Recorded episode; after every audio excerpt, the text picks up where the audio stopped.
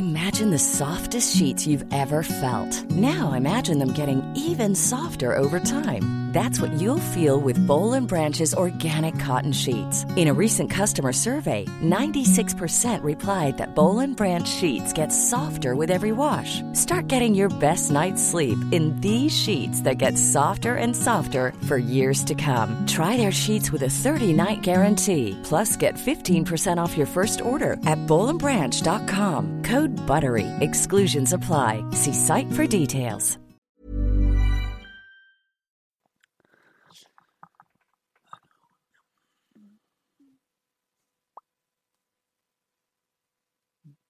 Bonsoir. Eh, C'est en cours, non?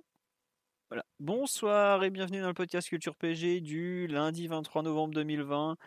Nous sommes réunis ce soir pour revenir sur le match de vendredi, la défaite à Monaco 3-2, et se projeter déjà sur le, grand rendez-vous de mardi soir, à savoir euh, PSG Leipzig.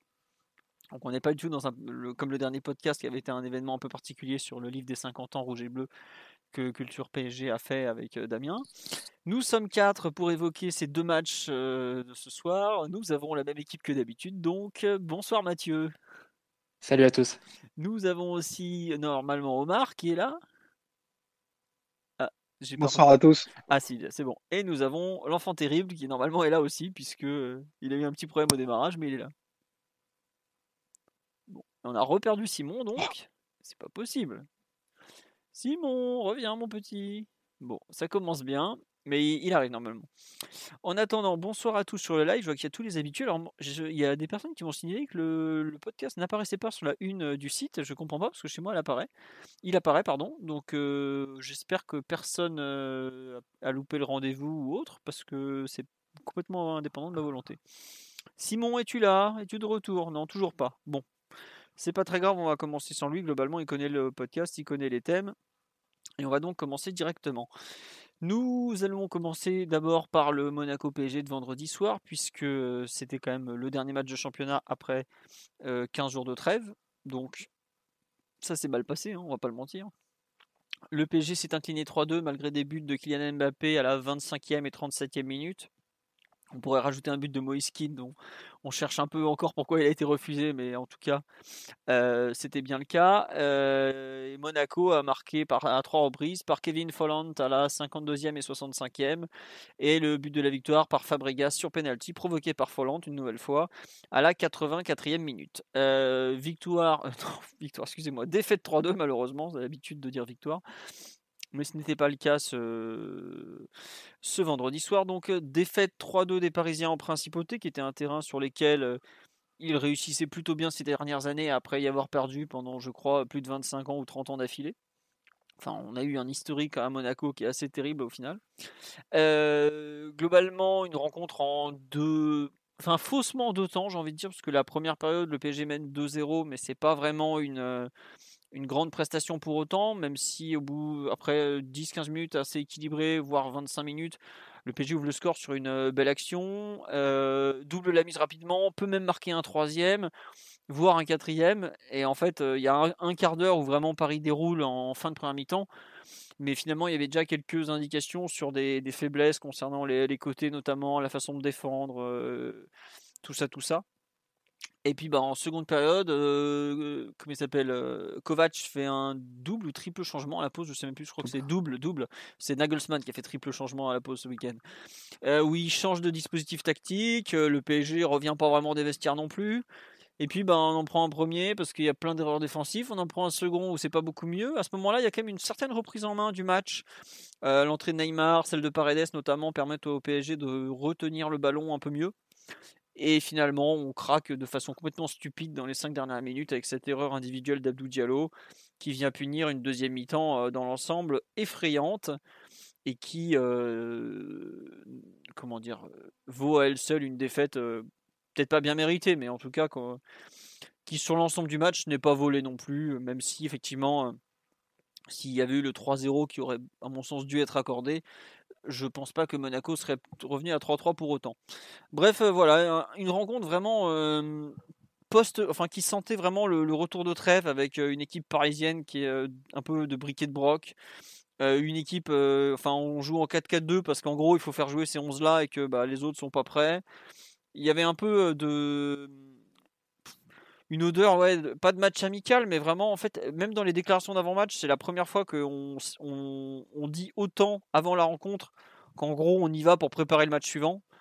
Et je trouve que ça s'est un peu, ça s'est un peu, peut-être un peu trop ressenti. Et le, scénario très favorable en notre faveur n'a pas forcément été un cadeau au final.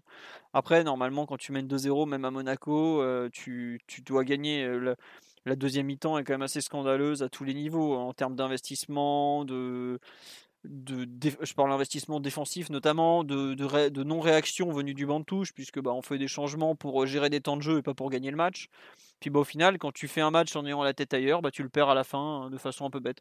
Je pense pas que ça aura le moindre impact sur mardi, si ce n'est au niveau physique, puisqu'on a géré des temps de jeu avant de gérer le, le match en question. Mais disons que voilà quoi, tu fais un match pas très sérieux, bah, Monaco est une bonne équipe avec des vraies individualités. Mec comme Kevin Folland, normalement, il devrait être en sélection allemande. Fabregas, il a, pas, il plus grand chose à prouver vu sa carrière. Et bah voilà, tu le payes au final. Bon, disons que c'est un match que tu aurais pu gagner avec euh, quelques circonstances favorables, mais c'est pas du tout euh, scandaleux qu'on l'ait perdu vu le, niveau euh, général, collectif et individuel. Voilà Mathieu, je te laisse compléter comme on le fait d'habitude. À part si on peut écouter si Simon est de retour, non? Simon?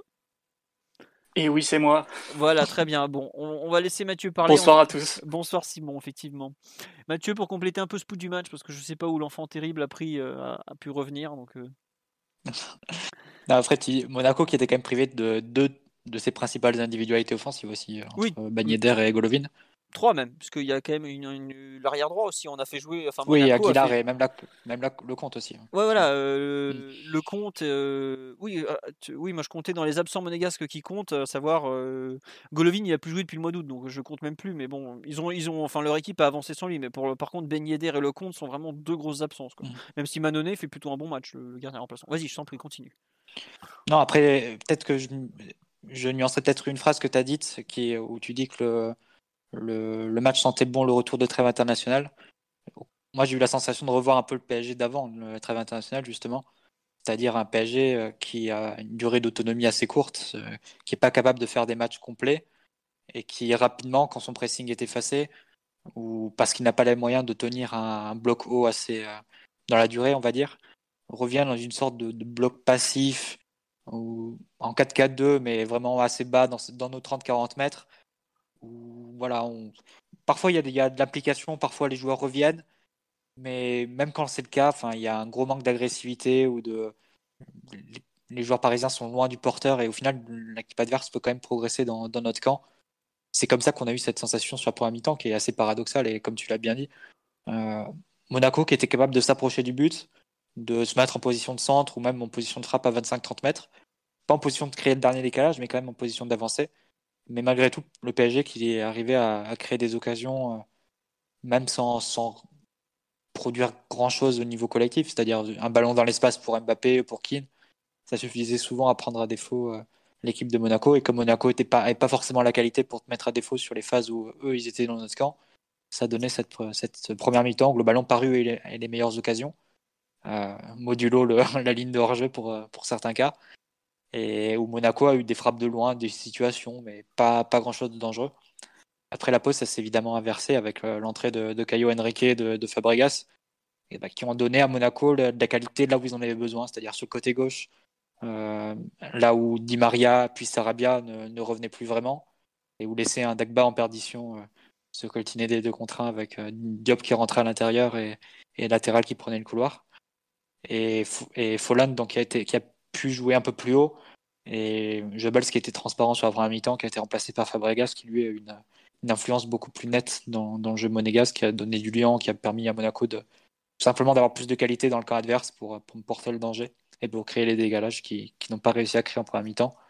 Donc on va dire que la deuxième mi-temps était un peu euh, sur les germes de la première, on va dire, mais avec plus de qualité tout simplement côté Monaco pour créer des décalages. Et Paris, évidemment, qui, qui baissait de pied euh, au niveau physique à mesure que le match avançait, comme on a pu le voir sur les, sur les matchs euh, avant la trêve. Donc, euh, au final, je dirais que c'est un peu le, même PSG qu'on a pu voir sur le mois de octobre, début novembre, avant la trêve, du coup. Et voilà, maintenant on va espérer que, que la tendance s'inverse un peu sur le match de demain. C'est vrai que tu as raison qu'il y a un côté euh, essence dans le moteur qui rappelle des choses, mais comme on était parti en trêve sur un peu le, bon souvenir de PSG Rennes. Ça ah, rappelle-toi, PSG Rennes, justement, toute la mi-temps, tu l'as fait dans, dans, ton camp. Ouais, c'est vrai, non, mais as raison, as raison, effectivement. Rennes ne, crée, Rennes ne crée rien du tout. Hein. PSG, Et tu ouvres aussi le score sur une récupération. Ouais, tu, gagnes 3-0 aussi en faisant un match à moins de 10 tirs, comme le match euh, de, de vendredi. Euh, c'est vrai que c'est un peu des matchs. Euh, au final, Rennes, tout, tout, concorde bien. En deuxième mi-temps, tu peux te mettre en 5-3-2 avec même Kurzawa, défenseur droit, enfin, défenseur axe droit. Ouais. Et Danilo devant la défense. Bon, t'es assez tranquille. Mais bon, t'es quand même en bloc bas. Et Rennes qui a la, maîtrise du ballon et, la maîtrise dans ton camp. Et là, bon, été un peu le cas aussi. Et Leipzig, évidemment, on a le souvenir de la deuxième mi-temps de Leipzig où on touche pas une bille. Euh, on a avalé la trompette, hein, on, peut, on peut même le dire. Euh, mais... l'expression, on a avalé la trompette. Roten qui la remet au goût du jour, hein, une vieille expression de l'arqué, ça, ça, fait plaisir. Euh, mais non, voilà, c'est un peu la tendance. On va espérer que sur le match de demain, bon, on aura l'occasion d'y revenir. soit par orgueil, soit par des joueurs qui vraiment se, mettent minables sur un match comme ça, alors qu'évidemment, ils, ils, sont moins enclins à le faire sur un match que Monaco. Mais bon, ça n'avait rien à faire. Hein. Faut le dire honnêtement. Après, euh. enfin, tu vois, après c'est toujours gênant de se dire ça, Philo, parce que. Fait combien de matchs qu'on lâche? Moi, je me souviens quand même de la saison 2014-2015, on était un peu dans les mêmes contraintes, mmh. euh, avec un effectif encore plus court, où on jouait avec Baebek, Camara, Chantom. Mmh. Euh, on avait Ibra, Thiago Silva blessé plusieurs semaines, etc. Et malgré tout, la première défaite de la saison, elle, elle arrive en décembre au Camp Nou. Et là, ça me, ça me, gêne un peu quand même, la facilité avec laquelle on donne des matchs. Ça fait face un peu... à des équipes qui sont, qui sont inférieures. Et c'est comme ça que tu te retrouves à perdre face à United un peu bêtement euh, euh, au match aller. Ou même Leipzig face à une équipe qui n'était pas, pas grandement supérieure non plus. C'est un match que tu mènes et, et, que tu peux garder, garder en ta possession. Là, c'est un peu le cas aussi. ça, ça, me gêne toujours un peu de, de, lâcher comme ça des matchs. Euh. Il y a un côté fin de saison 2018-2019 quoi, où tu sais que tu fais le minimum pour entre guillemets être premier, mais tu te fais régulièrement attraper par le col parce que bah, justement tu tu es pas à 100% et tu, tu sens qu'ils ont du mal à rester concentrés sur la durée mmh. d'un d'un match par exemple quoi tout ça bah là c'est un peu ça c'est acceptable de pas faire des, des, des, matchs complets de 90 minutes avec le même niveau de qualité. Enfin globalement il y a aucune équipe en Europe qui en est capable actuellement. ouais. Mais par contre donner des matchs enfin ça te on va dire que ça t'excuse pas de donner des matchs te faire reprendre un 3-0 euh, euh, sur une sur une mi-temps complète mmh. face à Monaco et qui aurait pu même être 4 ou, Monaco aurait pu en mettre plus que 3 sur, hein, vu la domination en deuxième période. Et voilà, c'est juste ce, détail. Enfin, ça me gêne toujours un peu de la façon dont on, lâche comme ça les matchs. Euh, bon. Ouais. On va dire qu'il y, a mieux à faire, mais bon, tout sera, sera justifié ou non en fonction du résultat de demain. Hein. Sinon, on aurait eu. Ah bah, si on gagne demain, on dira oui, on a eu raison de gérer les temps de jeu, etc. C'est totalement ça. Et d'ailleurs, euh, globalement, c'est un peu Tourelle le dit un plus ou moins après la rencontre. Il dit bon ouais on n'est pas trop revenu, je sais pas trop pourquoi, mais globalement il n'a pas envie de faire de faire tout un drame par rapport au match de mardi. Après est-ce que c'est un bon calcul J'ai pas j'ai pas de souvenir d'une fois où on lâche autant le match pour se concentrer sur le suivant. Donc on verra bien. beaucoup de réactions sur le live. Alors on nous dit oui sur le pressing que par moment la première ligne part à l'aventure, enfin part presser d'un coup, mais les autres suivent pas, vice versa. Effectivement, le, bloc haut, il a même pas vraiment tenu euh, tout ça. Il y, avait quand même l'impression d'une désorganisation collective euh, non négligeable, on va dire. Euh, attendez, autre chose sur le live, on me dit. je, suis désolé, ça a un peu défilé, je me suis perdu. On a dit clairement le but c'était pas de mettre les tripes sur le terrain. Bah ça non, ils ont pas mis grand chose sur le terrain, je vous confirme. Mais c'est vrai qu'on nous dit c'est assez honteux l'idée de lâcher des matchs pour cette équipe. Après, est-ce que c'est faudra voir aussi l'idée de, fatigue mentale aussi qui est visiblement très présente? Bon, on verra.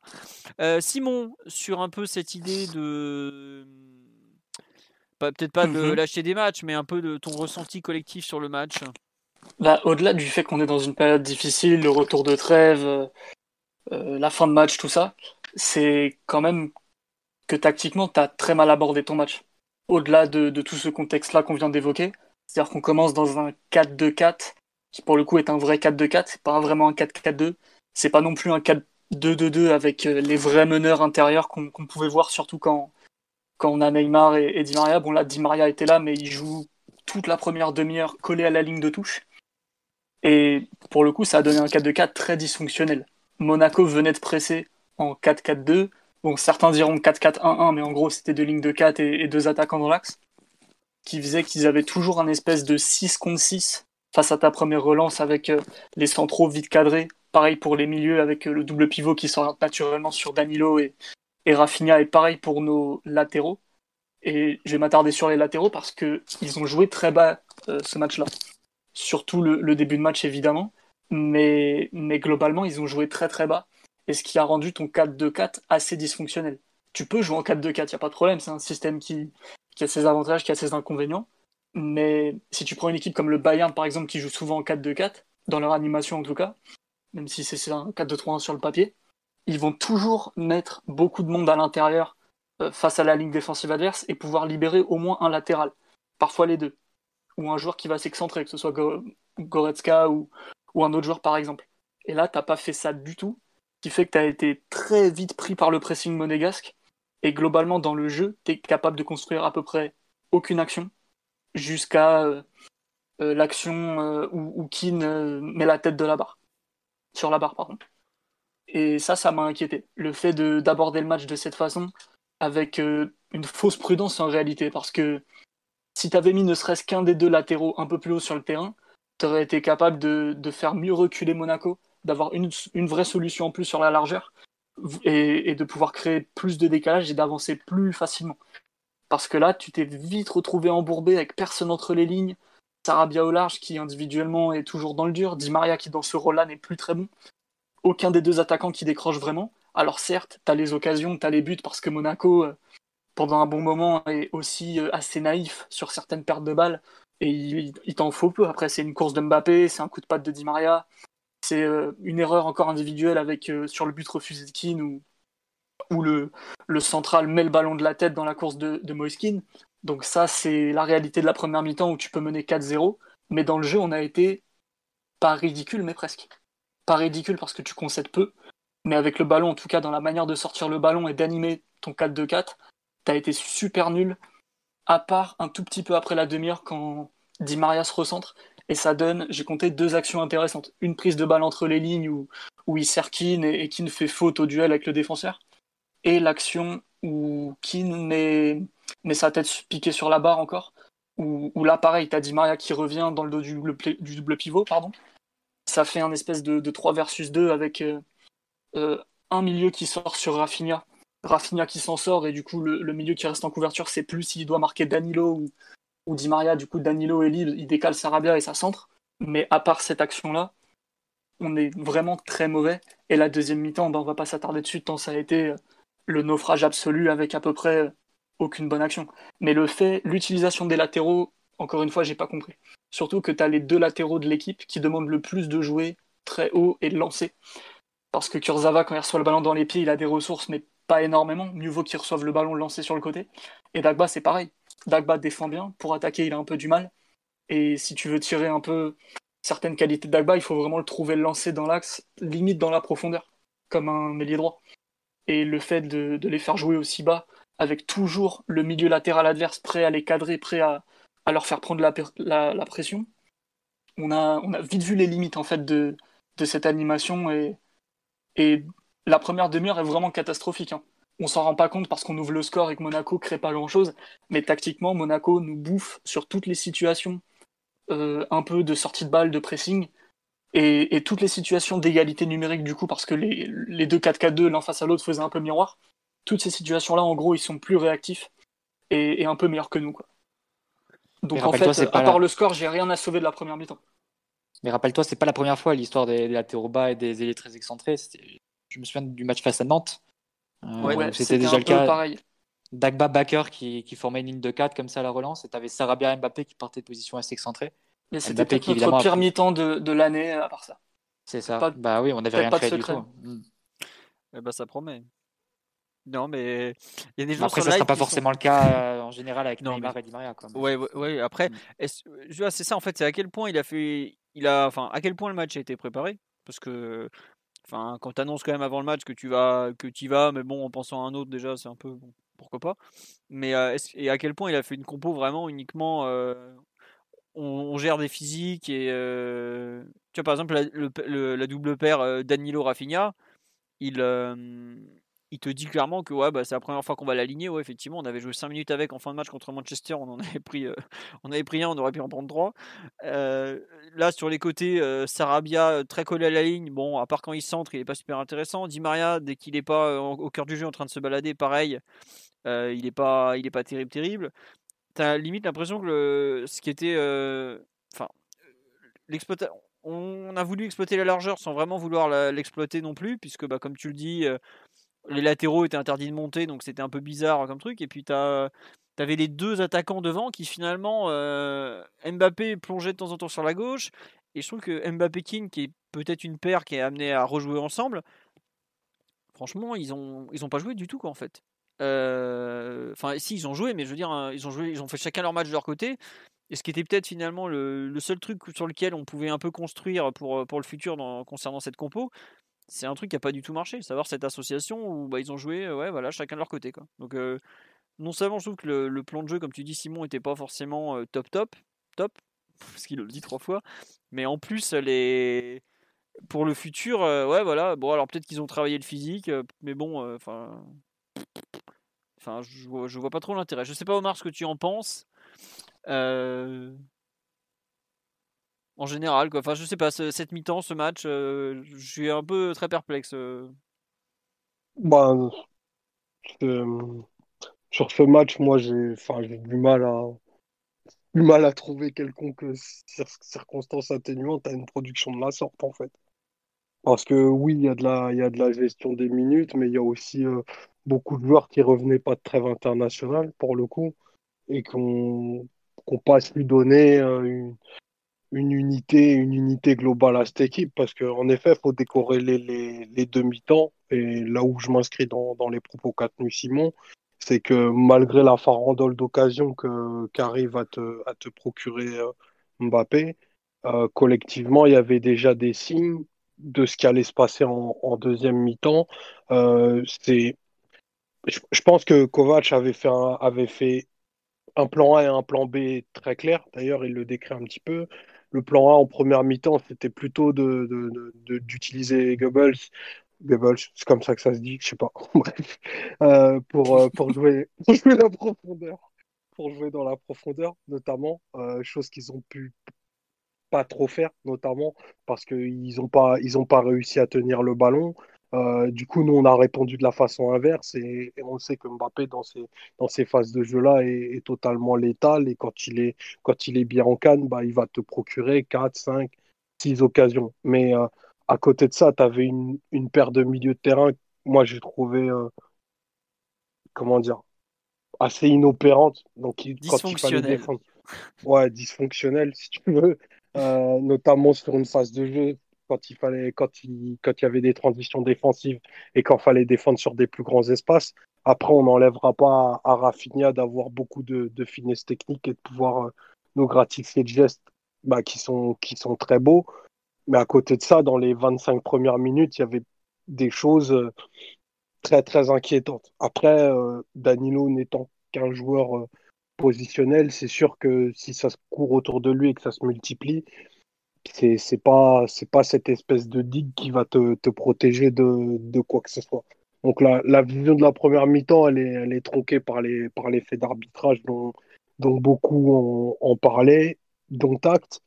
Je pense qu'à 2-0 à la mi-temps, une équipe du standing du PSG se doit de pouvoir gérer 45 minutes face à une sélection des, des meilleurs joueurs euh, d'Île-de-France, un retraité espagnol et un international allemand normalement, c'est quelque chose qui devrait être dans nos cordes. Mais à, à, quelle mesure, en fait, dans quelle mesure, et ça, moi, je, si quelqu'un veut bien me l'expliquer, je n'arrive pas à comprendre comment on peut, à ce point, éteindre la lumière et accepter de se faire rimballer de la sorte. Parce qu'il n'y a pas d'autre mot, en fait. Ils se sont fait promener. Bah, promener. Et, et ça s'est vu, enfin, l'entrée de Fabregas, qui est un joueur immense, j'ai que de superlatifs. C'est quelque part une incarnation du football, Fabregas. C'est vraiment un joueur immense. Mais le fait que Fabregas, au crépuscule de sa carrière, puisse dicter le tempo du match, se retrouver libre dans toutes les bonnes zones Et, à ce point, retourner une, rencontre avec la, réincarnation de, de Roberto Carlos de l'autre côté, c'est quelque chose, pour moi, c'est inexplicable. Et que Tourol ne, ne n'arrive pas à s'expliquer, bah, ça m'inquiète encore plus, en fait.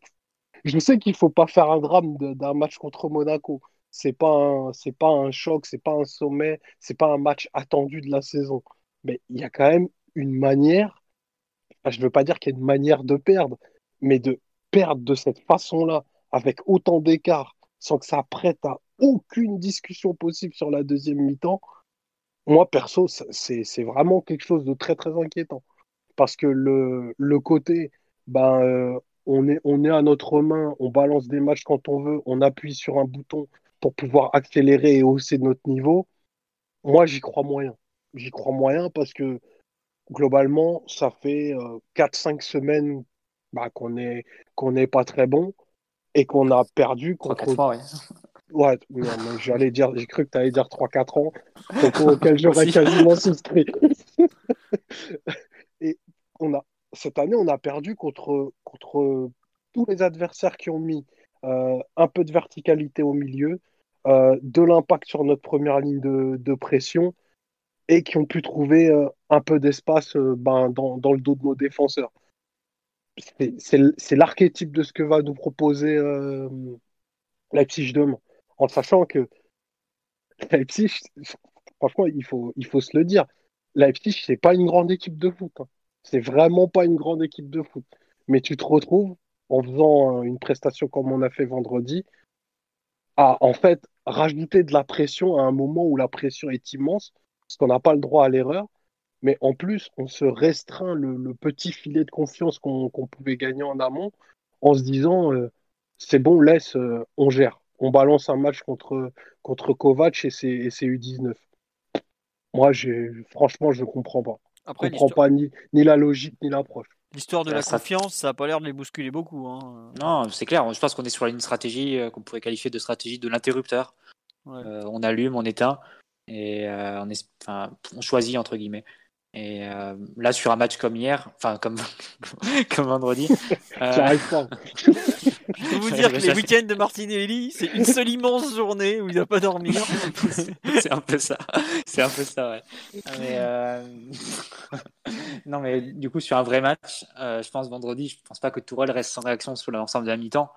Parce que, entre guillemets, le, le, danger que proposait Monaco, il était facilement identifiable. Il fallait redoubler le côté droit donc face à Caio Henrique. Il fallait proposer probablement un joueur supplémentaire au milieu de terrain bah qui fasse un peu écran entre la zone, entre la défense et le milieu pour bloquer Fabregas. À ce moment-là, j'imagine que Florenzi il serait rentré peut-être plus euh, à la place de Sarabia, disons, et euh, Paredes serait rentré et aurait joué avec Danilo si on était dans une configuration d'un match euh, normal. Là, je pense que Tourelle est dans la stratégie de l'interrupteur de gérer les minutes et de tout miser sur le match retour de, de Leipzig, sur lequel il a déjà beaucoup misé dès le match aller face à Leipzig, puisque toute la stratégie de la deuxième mi-temps, c'est de dire euh, on en prend. on, ferme, le, match. Mais regardez, si vous faites, on est d'accord qu'on doit tous passer, enfin, on est globalement, on est d'accord que le 4-4-2 en deuxième mi-temps, il est complètement inopérant, c'est un, un, un, suicide tactique. Non, première, euh, première mi-temps oui, mais encore plus. Il y, a plus il y, a plus de qualité pour l'exploiter côté Monaco en deuxième. Voilà, c'est ça. Hmm. Tu, tu, es d'accord, globalement, même Simon, même toi, que en passant au 4-3-3, en théorie, tu es censé reprendre un peu de maîtrise, de au moins permettre d'isoler l'impact de Fabregas, euh, au moins le réduire. quoi. Ah bah oui. Si tu sors un des quatre joueurs de devant, parce que pour passer au 4-3-3, globalement, c'est un des choix que tu as. Soit tu sors Mbappé, mais tu es dans une gestion du temps de jeu par rapport à lui. Donc, globalement, tu le sors pas. Enfin, tu le sors au moment prévu. Tu sors Di Maria, pareil, tu es dans une gestion du temps de jeu, tu sais que tu vas lui donner 60 minutes, et d'ailleurs, je crois qu'il sort pile à la 60e, donc c'est dire à quel point c'était calculé. Soit tu sors Sarabia, mais entre guillemets, Sarabia, tu sais qu'il sera pas titulaire mardi soir, donc tu as tout intérêt à l'user pour ce match-là. Soit tu sors Keane, mais c'est pareil, euh, si, sachant que tu sais déjà que tu vas sortir Mbappé, que tu n'as pas d'autres attaquants sur le banc de touche, au bout d'un moment, tu es un peu obligé de le laisser si tu as un vague espoir de revenir dans le match. Donc en fait, tu fais un coaching. Le, score n'aide pas non plus de ce point de vue-là, parce que à la mi-temps, tu peux te dire que tu vas changer de système pour que ça marche mieux. Tu mets Sarabia euh, relayeur droit, avec Di Maria euh, à space droit, Mbappé ailier gauche et et Kim dans l'axe. Ça te fait un 4-3-3 euh, qui marche à peu près avec Rafinha euh, relayeur gauche, sauf qu'il y a 2-0. et à 2-0, Tourelle, il a dû se dire, là, c'est bon, on est tranquille. Et même à 2-2, je pense que le 2-2, il s'en foutait, il prenait. Le 2-2, il est à la 63e, je crois, par là. Mais ce que je veux dire, c'est qu'en fait, on fait un, on fait un non-coaching pour gérer des temps de jeu par rapport aux priorités qu'on avait, à savoir bah, Mbappé, c'est 70 minutes, Di Maria, c'est 60, Neymar, c'est 30 minutes. Bon, Sarabia, on peut l'user, on s'en fout, il jouera pas, donc au pire, même, il est en bonne forme, il, a, il est pas parti pendant la trêve. Mais en fait, c'est un peu, enfin, c'est à la fois gênant par rapport au fait que tu as bah, t'as pas voulu. Alors, soit tu as confiance dans ton système, mais quand je vois, le, comme vous l'avez dit, le, carnage, déjà, la première heure, je ne sais même pas comment tu peux avoir confiance dans ce truc-là. Soit c'est vraiment que tu, tu dis, bon, bon, allez, sur un, coup de, sur un coup de dé, un petit coup de talent, Monaco a des jeunes derrière, ils ont déjà fait pas mal d'erreurs dans le match, ça va passer, quoi.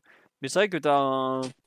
J'ai rarement autant eu l'impression d'un match où tu, où tu sacrifies la, rencontre, vraiment, quoi. et là, je trouve que la théorie de l'interrupteur, elle se, elle se ressent vraiment parce que bah même en cours de match en fait tu fais rien pour allumer la lumière je trouve et c'est ça qui me bon après tu as le PG toujours en tête avec deux points d'avance en ayant perdu les deux premiers matchs globalement en Ligue 1 tu as un petit peu de marge tu peux te le permettre mais c'est vrai que c'est un peu gênant malgré tout on a parlé plusieurs fois des matchs qu'on n'aurait pas dû perdre depuis le début de la saison, qu'on perd un peu bêtement. Je pense à Manchester, je pense à celui-là en fait totalement partie. C'est-à-dire que si tu te concentres un peu, tu repars avec un point. Bon, T'as fait 2-2, t'as pas fait un très bon match. Tu ressors à peine d'une trêve internationale où t'avais euh, Di Maria au Pérou au plein milieu de la guerre civile trois jours avant. Allez, tu prends. T'as fait jouer tes mecs comme tu voulais, une demi-heure par-ci, 60 minutes par-là, etc. Voilà. Mais là, disons qu'en fait, t'as tout perdu. C'est-à-dire que, bah, non, t'as as géré tes temps de jeu, c'est tout. Tu ressors du match, le seul truc qui est positif, c'est que t'as pas de blessé et que t'as géré des temps de jeu. Euh, à ce moment-là, euh, est-ce que t'as pas intérêt à carrément les laisser à Paris et tu fais jouer des jeunes, quoi? C'est je suis pas le plus vindicatif avec Tourelle, mais je trouve que là, pour le coup, il fait un coaching. Euh, enfin, c'est même pas du coaching, quoi. C'est limite, il pouvait rester à Paris et envoyer Zoltleuve donner les consignes avec Papousse. C'est vraiment ça me. Je suis un peu ronchon sur ce match parce que je trouve qu'il y a un. En fait, pour la première fois, j'ai vraiment l'impression que le PSG a dit à la Ligue 1 bon, on joue contre vous comme on joue en match amical, quoi. Et ça, c'est. Enfin, un déplacement à Monaco, c'est pas censé être une séance d'entraînement filmée, quoi. Non, voilà, c'est ça. Quoi. Bah après, enfin, tu vois, on dit ça et pourtant à la mi-temps, on mène 2-0, on est en fait un match. Euh, bon, euh, il y avait un côté, il y a, y a, un côté désespérant aussi du niveau de la Ligue 1 sur la première mi-temps, quoi, parce que tu fais pas grand-chose et pourtant tu peux mener 3-0 en ayant, en n'ayant pas proposé, enfin en n'ayant rien proposé globalement, quoi. Faut pas blâmer la Ligue 1 parce que tu alignes l'attaquant le plus, le, le, plus talentueux de, de sa génération. Enfin, tu vois bien que Mbappé, ce, ce type de configuration de match, enfin, tu le mets à Lorient, il ramène Lorient en Ligue des Champions, quoi. Tu vois, il n'y a pas, y a pas de souci, c'est normal. Tu lui donnes des mètres, un peu de situation, bah, quatre fois, ça fera, ça fera but ou, quasiment but. Enfin, derrière, c'est nous qui décidons de ne savoir rien faire d'autre que ça. Et ça, on peut pas blâmer la Ligue 1 si on fait pas trois passes, en fait. On peut pas blâmer la Ligue 1. C'est de la faute de personne faut, faut se dire les choses telles qu'elles sont. Aujourd'hui, on n'est pas capable de faire appui, remise, renversement pour trouver un joueur lancé. On ne sait pas le faire. Si, il y a Danilo qui a réussi à un moment. Ouais.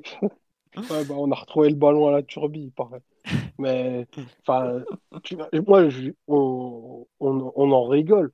Mais c'est ce qui fait qu'on a des autonomies de 30 minutes pendant les matchs et qu'aujourd'hui, euh, on voit des tweets où, où, le, où le, où le, staff se ravit de l'intensité de la séance. Mais, mais ça veut dire quoi? Que d'habitude, ça ne l'est pas, en fait bah, Je sais pas, on, se, on se gargarise de trucs qui devraient être des standards. Je suis d'accord. Bah, regarde, euh, tu as Nagelsmann qui est donc euh, quand même un coach qui bosse beaucoup son jeu sur l'intensité, qui a quand même dit en, en, conférence de presse samedi après le, 1-1 à Francfort Ah, mais en ce moment, je fais pas de l'entraînement, je fais de la thérapie. Quoi. donc, il euh, faut, croire que nos séances et celles de bon nombre d'entraîneurs actuellement, c'est des câlins, de la récup et 3, 2 3 taureaux, un faux, match de basket et on est reparti quoi. Donc, non mais je suis d'accord avec toi qu'il y a des y a des problèmes de parce que disait ça rejoint un peu ce que disait Mathieu, savoir que on est un peu sur le on-off permanent. bon bah là aujourd'hui on est si on pousse trop ça va péter donc on pousse pas et puis bah de temps en temps il faut qu'on se mette minable et on voit qu'on n'a pas on pas plus de 55 minutes 60 d'autonomie donc bon comme ça. Euh, attendez, j'avais vu pas mal de remarques sur le live, sur le fait qu'effectivement on mène 2-0 en marchant. On lui dit Vous avez vu ce qu'a proposé Monaco à la mi-temps? Bah ouais, bah, Monaco fait pas non plus une première mi-temps extraordinaire, mais bon, ils sont pas si loin de, du match et donc. euh, Mais, mais après, comment, comment tu veux te comparer avec Monaco? Enfin, je, ça aussi, c'est pas possible, les gars. Enfin, regardez le 11 qu'aligne Monaco. Il y, y a des mecs, je sais même pas s'il y en a plus de. Les trois quarts, ils ont pas, ils ont pas 80 matchs de Ligue 1.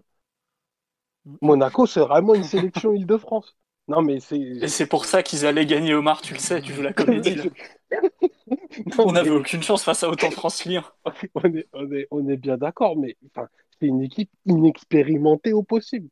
Normalement, tu leur as mis la tête dans le seau. Comment Kovac il les a retournés pour leur dire euh, c'est bon, regardez-les dans les yeux, la vérité, c'est qu'en fait, vous pouvez le faire.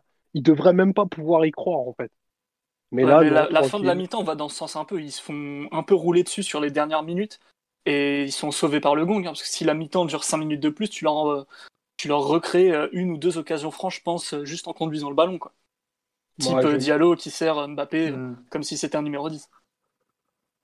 Non, mais c'est. J'ai vu que Kovac a fait 15 minutes absolument exceptionnelles. Il a remis son équipe à l'endroit mentalement, tactiquement, et ça a suffi pour, euh, pour totalement nous, nous désintégrer. C'est pas grave parce que tout ce qui est important, c'est demain. Mais par contre, il faudrait vraiment. Il serait vraiment de très mauvais goût, mais vraiment de très mauvais goût que demain on passe à côté. Ah Mais bah. bon, vais pas, on va pas partir sur la rencontre euh, tout de suite parce qu'il y a encore euh, des choses à dire sur Monaco, En mais plus, ce qui est bah, marrant, il se facilite pas la tâche. c'est ce qui est marrant dans ce que tu dis, c'est que justement, il était reproché à Kovac à- quand il était au Bayern d'être un peu euh, l'entraîneur qui arrive pas à les, à les motiver, à les, à les, à les mettre en place, à les, un peu à les challenger. Quoi. Alors que hier, ce qui, enfin hier, non pas hier, vendredi, ce qu'il fait avec, euh, avec ces jeunes, justement, c'est tout le contraire. Quoi. C'est Et Francfort, c'était justement le contraire. La réputation de Kovac, non, un entraîneur plus euh, Ouais, motivateur que tacticien. Ah, complètement. Bah, quand ils gagnent la coupe, c'est pas au talent. Enfin, ils n'ont pas fait que des mauvaises choses, mais disons que le, successeur a, fait un peu mieux avec les mêmes joueurs, on va dire. Voilà. Mais bon. Est-ce que vous voulez rajouter quelque chose sur la. hum, Comment dire Sur la, prestation collective ou on passe en vitesse aux quelques matchs d'individualité dont il faut parler concernant cette rencontre? Allez, je pense qu'on a fait le tour collectivement. on me parle d'insignifiant. Oui, tout à fait. On peut résumer comme ça la prestation collective de vendredi soir. Sur les. Tourelle a dit qu'on avait arrêté de jouer au football, donc euh, il a raison. Bah, C'est très juste. Après, je pense qu'il est un peu trop généreux avec la première mi-temps. Faut, faut quand même le dire. euh, Il, allait, il avait Ah l'air bah, d'en être content. Bon. Après, c'est vrai que t'es- tu passes à quelques centimètres de- d'en mettre 4. C'est ça qui est un peu le paradoxe. C'est que le PSG n'a pas besoin de très bien jouer pour, euh, pour se créer des occasions et pour euh, faire la différence. Enfin, ça Ah bah. peut faire la transition avec les, les performances individuelles, mais à Mbappé, euh, en Ligue 1, c'est une arme de- dévastatrice. Mais tu sais qu'à peu de choses près, tu peux avoir le même score qu'à Nîmes. euh, tu- ou après la dernière trêve, ou pareil, tu, tu prends une une équipe qui sort euh, de l'avion et tu peux avoir euh, 4-0 à la mi-temps et 3-4-0, puis bah, tu gères après toute la deuxième mi-temps. Nîmes, c'était Nîmes, c'était la, fin- c'était la fin de match où c'était un peu décanté. Mais, Ouais, euh, mais il y avait une domine. Ouais, c'est vrai que c'était, on avait mieux joué à Nîmes que là quand même. Mais c'est vrai qu'ils avaient joué à 10 tout le match, quoi. Donc c'était Mm. un match. euh, bon. Non, mais après, c'est vrai que on va dire que Mbappé, c'est une force dans l'équipe parce que pour le coup, c'est outre sa qualité, outre ses, ses caractéristiques physiques aussi, qui rendent son jeu très concret, il a aussi une, une capacité mentale qui fait qu'il est quand même toujours prêt à jouer sur les matchs même moins importants en Ligue 1. Et ça, c'est quand même une qualité qui est importante. Je vais pas faire la comparaison, mais Neymar, tu vois l'entrée de, Neymar en comparaison, on n'est pas sur le même monde en termes d'approche psychologique des joueurs j'ai envie de dire.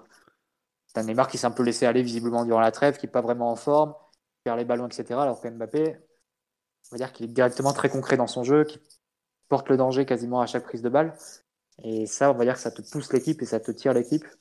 Euh, et après, ça te, ça te crée par inertie des, des occasions, même sans le vouloir et même sans, très bien jouer. Donc, euh, c'est ça qui est assez fort avec, euh, Mbappé. C'est même dans les matchs entre guillemets faciles ou beaucoup ouais, se relâchent ou même font, font l'impasse, lui est là sur le est vraiment présent même mentalement.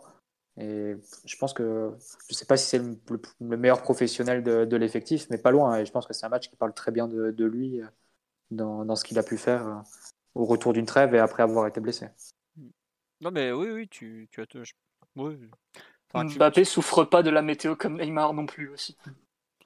Non, mais attends, c'est quoi ça? Parce que là, euh, on est dans le moment un peu dur pour le Brésilien. Non, mais attends. Vous l'avez vu sur le banc, emmitouflé dans 10 000 doudounes, 10 000 couvertures, euh, avec euh, des joues euh, de boulanger.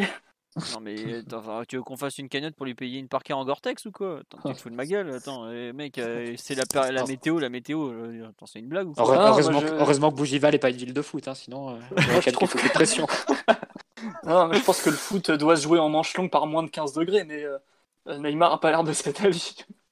Ouais, mais enfin, je veux pas être méchant. hein, Il a jamais été peut-être aussi affûté qu'il y a euh, un an ou deux ans au mois de novembre encore. Donc, euh, la météo, la météo, il est capable d'aller au Brésil pendant une semaine. Au bout d'un moment, euh, enfin, je veux pas être méchant, mais euh, là, tu vois, bon, il est rentré. Après, il joue, une demi-heure, c'est son premier match depuis trois mois, trois semaines, pardon. Bon, il est pas bon, ça peut arriver, quoi. Mais euh, qu'on me parle pas de la météo, je ne sais quoi. Mais attends, Simon, c'est une blague. La météo, j'avais encore, celle-là, tu me l'avais jamais faite, quoi. Au bout d'un moment, t'es pas prêt, t'es pas prêt. Me parle pas de la météo, quoi. C'est parce qu'il a vu jouer Paredes euh, en plein hiver sibérien. Bah ouais, bah tu vois, enfin, je regrette, euh, Paredes, il est argentin, je suis pas sûr qu'il aime spécialement euh, le temps actuel. Il joue, bon après lui il est parti jouer en Russie, donc il sait ce que c'est que ce jeu les miches au, mois de novembre, mais quand même quoi. Bref, on va attaquer les perfs individuels. On me dit sur live 30 millions pour chialer de la météo. Non mais ouais, attends. Ouais, j- j'accepte de pas être augmenté, mais par contre il faudra euh, réchauffement climatique. T'en es presque là, sérieusement. On me dit la météo c'était Rabiot. Effectivement, on se souvient de cette grandiose déclaration un soir de, de novembre hein, après avoir été nul ici. Moi, il faisait un peu froid quand même. Bon. Euh, sur les performances individuelles, est-ce que vous voulez que je commence ou, ou quelqu'un veut, veut s'exprimer sur un joueur en particulier? Mathieu, Omar, oui, tu veux parler d'un joueur? Ah, je- pense que Mathieu a fait la, la seule prestation individuelle positive. Il se l'est gardé parce que. Oh, pas la seule, pas la seule. Il y a des trucs positifs quand même. Bah vas-y Non, Mathieu, je si tu veux parler que- de l'autre joueur. Vas-y, vas-y. je pense Allez, que- non, vous voulez peut-être co- continuer sur Mbappé. Je pense que ça, ça mérite de. Vu qu'on en parle souvent, À vrai- rarement en fait. Bah, à vrai dire, bon à peu près tous les matchs. Ouais, mais Mbappé, je pense que c'est surtout demain qu'on va l'attendre, honnêtement, parce que ça fait quand même euh, plus d'un an, ou presque un an qu'il n'a pas marqué en Ligue des Champions, il n'a pas marqué du Final 8. Euh, voilà, c'est c'est Mbappé, j'ai envie de dire qu'il lui met des doublés à Monaco, euh, des, des triplés, des quadruplés. euh, Bon, euh, Ah bah, tu sais quoi, moi j'a- j'apprécie quand même bien le fait qu'il soit même présent dans les matchs où visiblement tout le monde s'en fout. Non, c'est vrai, tu as En raison. premier lieu, son, en premier lieu, son entraîneur. Donc, euh, j'apprécie du coup la, la mentalité du joueur. Je pense que c'est un peu ce qui, le, ce qui le mènera loin quand même. Donc, euh, je pense qu'il ne faut pas perdre une occasion de, de le souligner. Mais après, non, c'est. On va dire qu'il y avait un écart entre lui et les autres joueurs. Je pense qu'on peut souligner la première mi-temps de Kimpembe. Oui. En Ah termes oui. de qualité. Parce que lui aussi, c'est, je pense c'est l'autre joueur parisien du, du match. Euh, enfin, du match. De la mi- de la première mi-temps, on va dire. Parce que, bon, on disait que la, deuxième mi-temps, euh, très, enfin, catastrophique, était un peu déjà dans les germes de la première. Euh, Kimpembe a caché beaucoup de choses en première mi-temps. hein. des, passes mal appuyées qui, euh, qui sauvent sur des interventions un peu de- en dernier défenseur. euh, des, oui, des duels remportés, des, situations pas, pas évidentes où, où couper la- l'action à la racine, ce qui fait que Monaco n'allait pas, allait pas se créer d'occasion à la fin. Couvrir le dos de Kurzawa aussi, qui est pas, pas affaire. fait aussi. Ouais. Mais on va dire que ça a été une, une grosse première, enfin, une très bonne première mi-temps de la, la part de Kimpembe au sein d'une défense qui était euh, un peu, euh, bah, de toute façon, enfin, j'ai envie de dire aux fraises, mais qui manque tout simplement de qualité. À côté, entre Dagba, Diallo et Kurzawa, c'est déf- la défense remplaçante, mais c'est une... on sait qu'il y a un gros écart au PSG entre le- les titulaires en défense et, et, les, et les remplaçants. Et euh, va dire que ça s'est assez vu entre la différence entre Kimpembe en première mi-temps et, et en deuxième, avant évidemment de, de pâtir des, des vagues monégasques en seconde et, de se mettre à, à faire plusieurs erreurs. Donc, après, les, conclusions qu'il faut en tirer, les enseignements qu'il faut en tirer, est-ce que Kipembe peut être leader de défense, tout ça? Je ne sais pas si on peut, on peut les faire sur un match euh, précis euh, comme celui-là ou s'il faut l'englober sur d'autres matchs où, où il n'avait pas été rendez-vous non plus, type euh, Nantes l'an dernier par exemple. Mais déjà souligner sa première mi-temps qui était, qui était très bonne.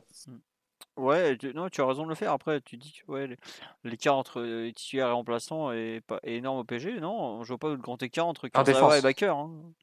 Non, mais entre Bernat. Je sais, je sais, mais bon.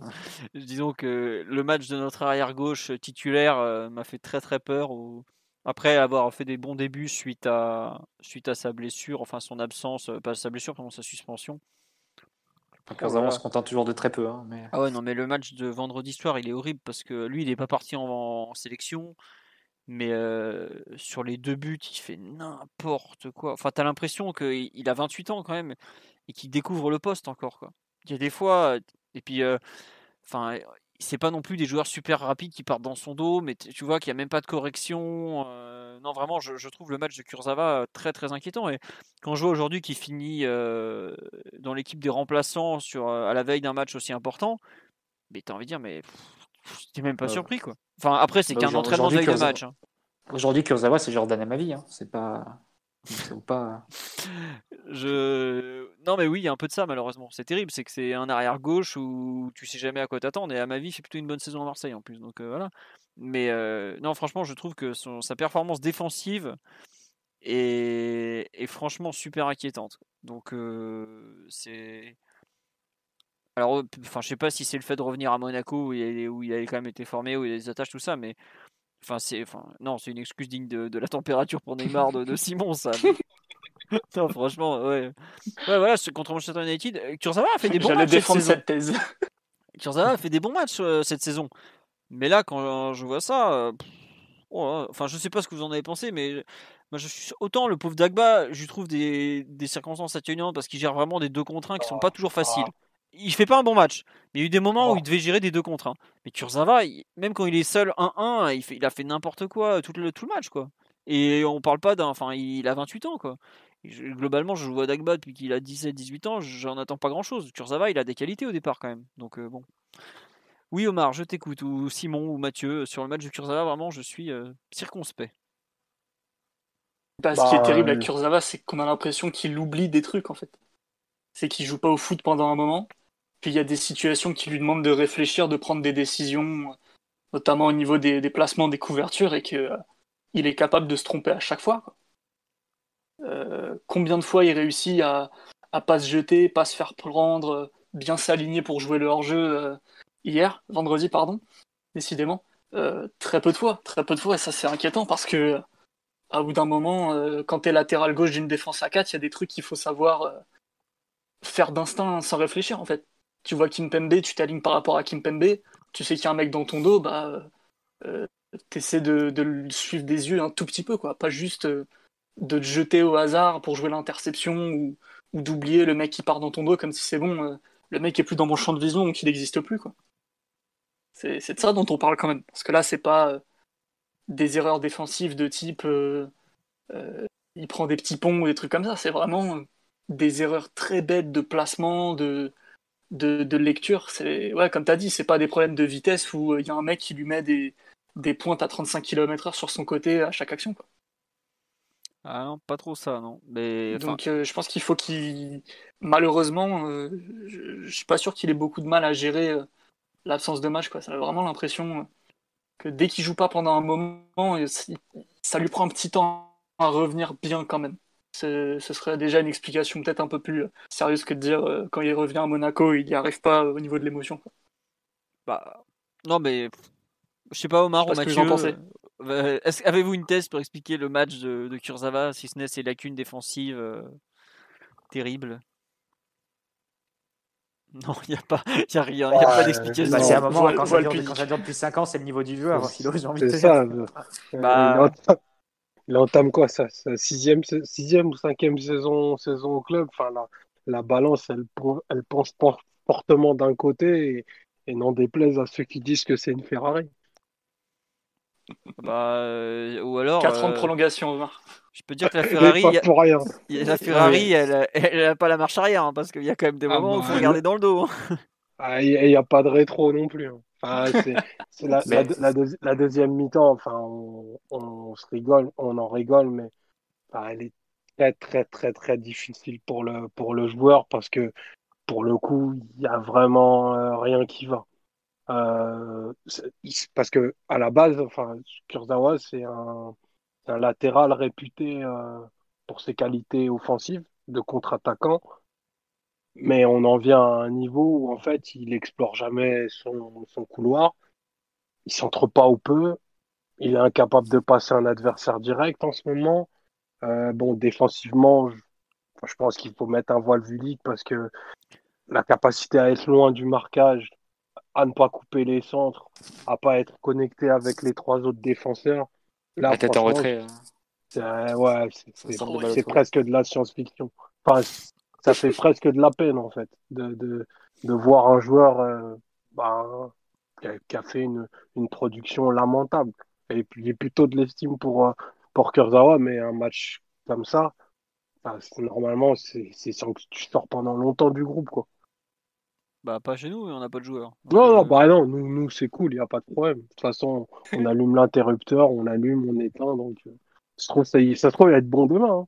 Mais euh, joue. très, très, très difficile. Ouais, s'il joue. Je trouve Bah, que il ça va avoir bien sa le- chance. Il va avoir sa chance, je pense. Ça résume bien le joueur, euh, je trouve, la déclaration qu'il fait à la mi-temps où il est interrogé par Douchez sur euh, la passe en retrait, enfin la tête en retrait qu'il fait et qu'il euh, l'ajuste mal sur le centre de balle au Touré. Je sais pas si vous voyez. Ouais, ouais. Vous de l'action C'est la seule ajuste occasion mal de Monaco euh, en Ouais. première mi-temps. et il Oh, dit a bah, je voulais faire. euh.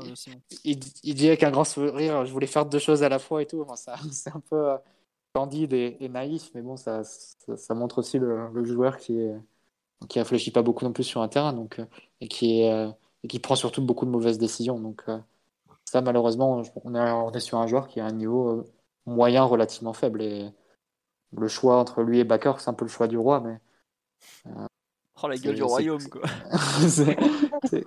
compliqué, c'est compliqué de choisir. Et bon, après, Kurzawa, il est pas. Si maintenant même Bakker lui passe devant, qu'est-ce que tu veux dire? C'est c'est une trajectoire qui est incroyable hein, quand tu te rappelles que, à quel moment on le signe et, et ce qu'on dit de lui au moment où, où on le signe. Bah ouais, C'est un joueur qui s'est perdu. puis ça doit être le latéral le plus cher de l'histoire du PSG aussi, de loin. De très loin. Parce que je suis pas sûr qu'on ait déjà mis plus de 25. Enfin, on a mis 25 millions d'euros sur lui. Bon, alors c'était certes il y a 5 ans, il y avait, il y avait pas. Enfin, le site fair play financier était déjà en application. Ah, si, bon. c'était le- c'est le même prix qu'un Alexandro à la Juve euh, à ce moment-là. donc, euh. Oh bah, ça va, on, on est bien alors. Hmm. On s'est pas fait avoir. Non, c'est vrai qu'une remarque sur le Alexandro est live- nul aussi.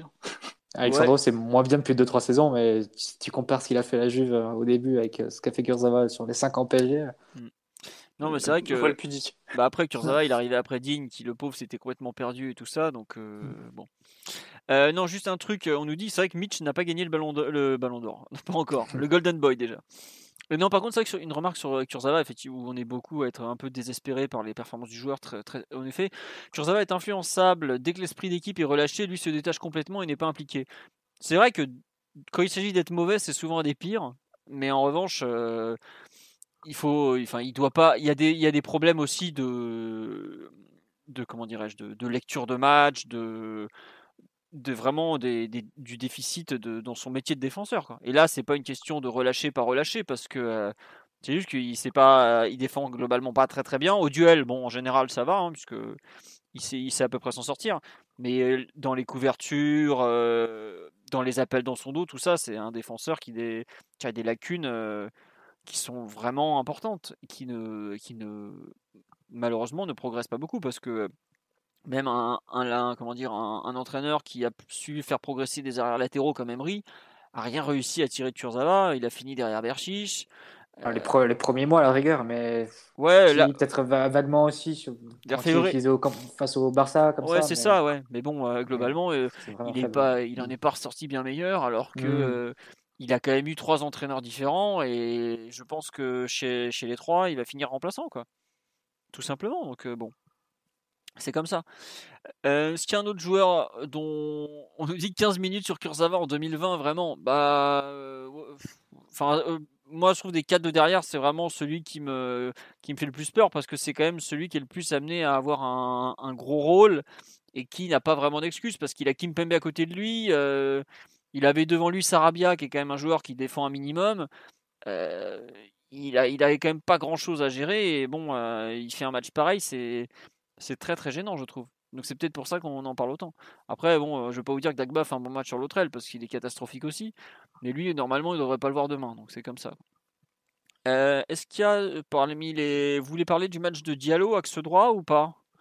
Puisque ça a quand même pas été une grosse réussite. euh, faut- Ah, tu veux- non, mais en fait, je trouve que c'est intéressant le match de Diallo parce que euh, on en a fait un peu un. L'année dernière, il a pratiquement jamais joué central droit. Central droit. Si, il a fait, je crois, un match ou deux. Bon, il n'a pas été bon. Cette année, avec le départ de Thiago Silva et de Kwasi, il se retrouve à jouer régulièrement là.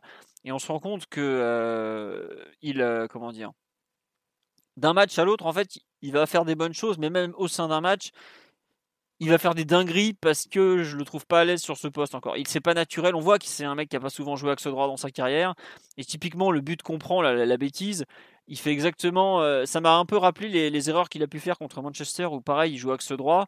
C'est que c'est des erreurs où euh, je suis sûr que s'il joue sur l'axe gauche, il en ferait peut-être d'autres, mais pas celle-là en fait. Où vraiment il se retrouve euh, pris dans son il a un problème de positionnement de son corps, il a un problème de repère, il a des problèmes en fait qui se créent tout seul un petit peu.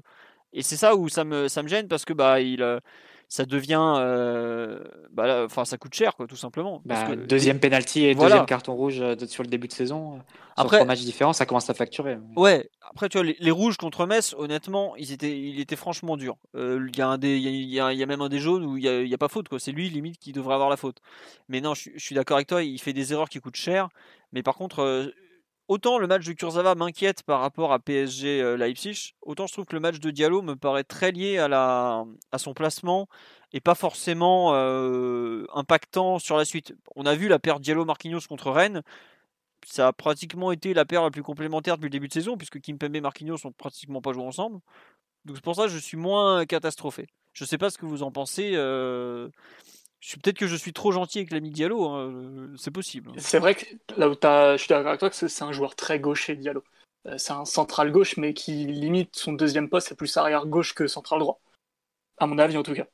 vu, ses qualités, vu comment il s'oriente sur son pied gauche pour porter le ballon, vu une fois qu'il est lancé la vitesse de pointe qu'il peut avoir, ça peut effectivement lui porter préjudice de, de jouer euh, central droit, surtout avec un, un, partenaire comme Kim Pembe qui est un, un genre vraiment euh, très, très exubérant et, et pas forcément euh, pour l'instant tout à fait capitaine de défense, même si de fait il est devenu avec le départ de Thiago Silva. Et le fait que Marquinhos soit à peu près jamais à son poste. À son poste d'origine en tout cas. Ouais. Euh, on nous dit, est-ce qu'il a du mal avec la pression? Possiblement, oui. Je sais pas, à vrai dire. Mathieu ou Omar sur le match de Diallo et un peu son, et un peu la suite, j'ai envie de dire. Moi, je partage le fait qu'il est mis en difficulté par le fait de jouer euh, axe droit. Et c'est vrai que la, blessure de Kerrer, elle te, elle te pose quand même souci parce qu'elle euh, t'oblige à faire jouer à la fois Dagba sur le côté droit et, et aussi Diallo euh, axe droit. Donc c'est quand même une très mauvaise nouvelle, même quoi qu'on pense du joueur. Et, et je dois dire que j'en pense pas forcément que du bien sur les derniers mois, l'ami Kerrer. Mais bon, comme on avait misé aussi sur lui, savoir qu'il va être absent sur 3-4 mois, ça te pose des, des problèmes durable à ces, deux postes qui sont importants euh, quand il manque un titulaire. Mais moi, je partage euh, l'analyse de Simon. Il est mis en difficulté quand il doit, quand il doit défendre de ce côté droit et quand il doit aussi relancer de ce côté droit, vu qu'il va souvent empiéter un peu sur la zone de, de l'axe gauche. Euh, forcément, ça le coupe aussi de, pas forcément une moitié de terrain, mais ça lui coupe de tout un côté.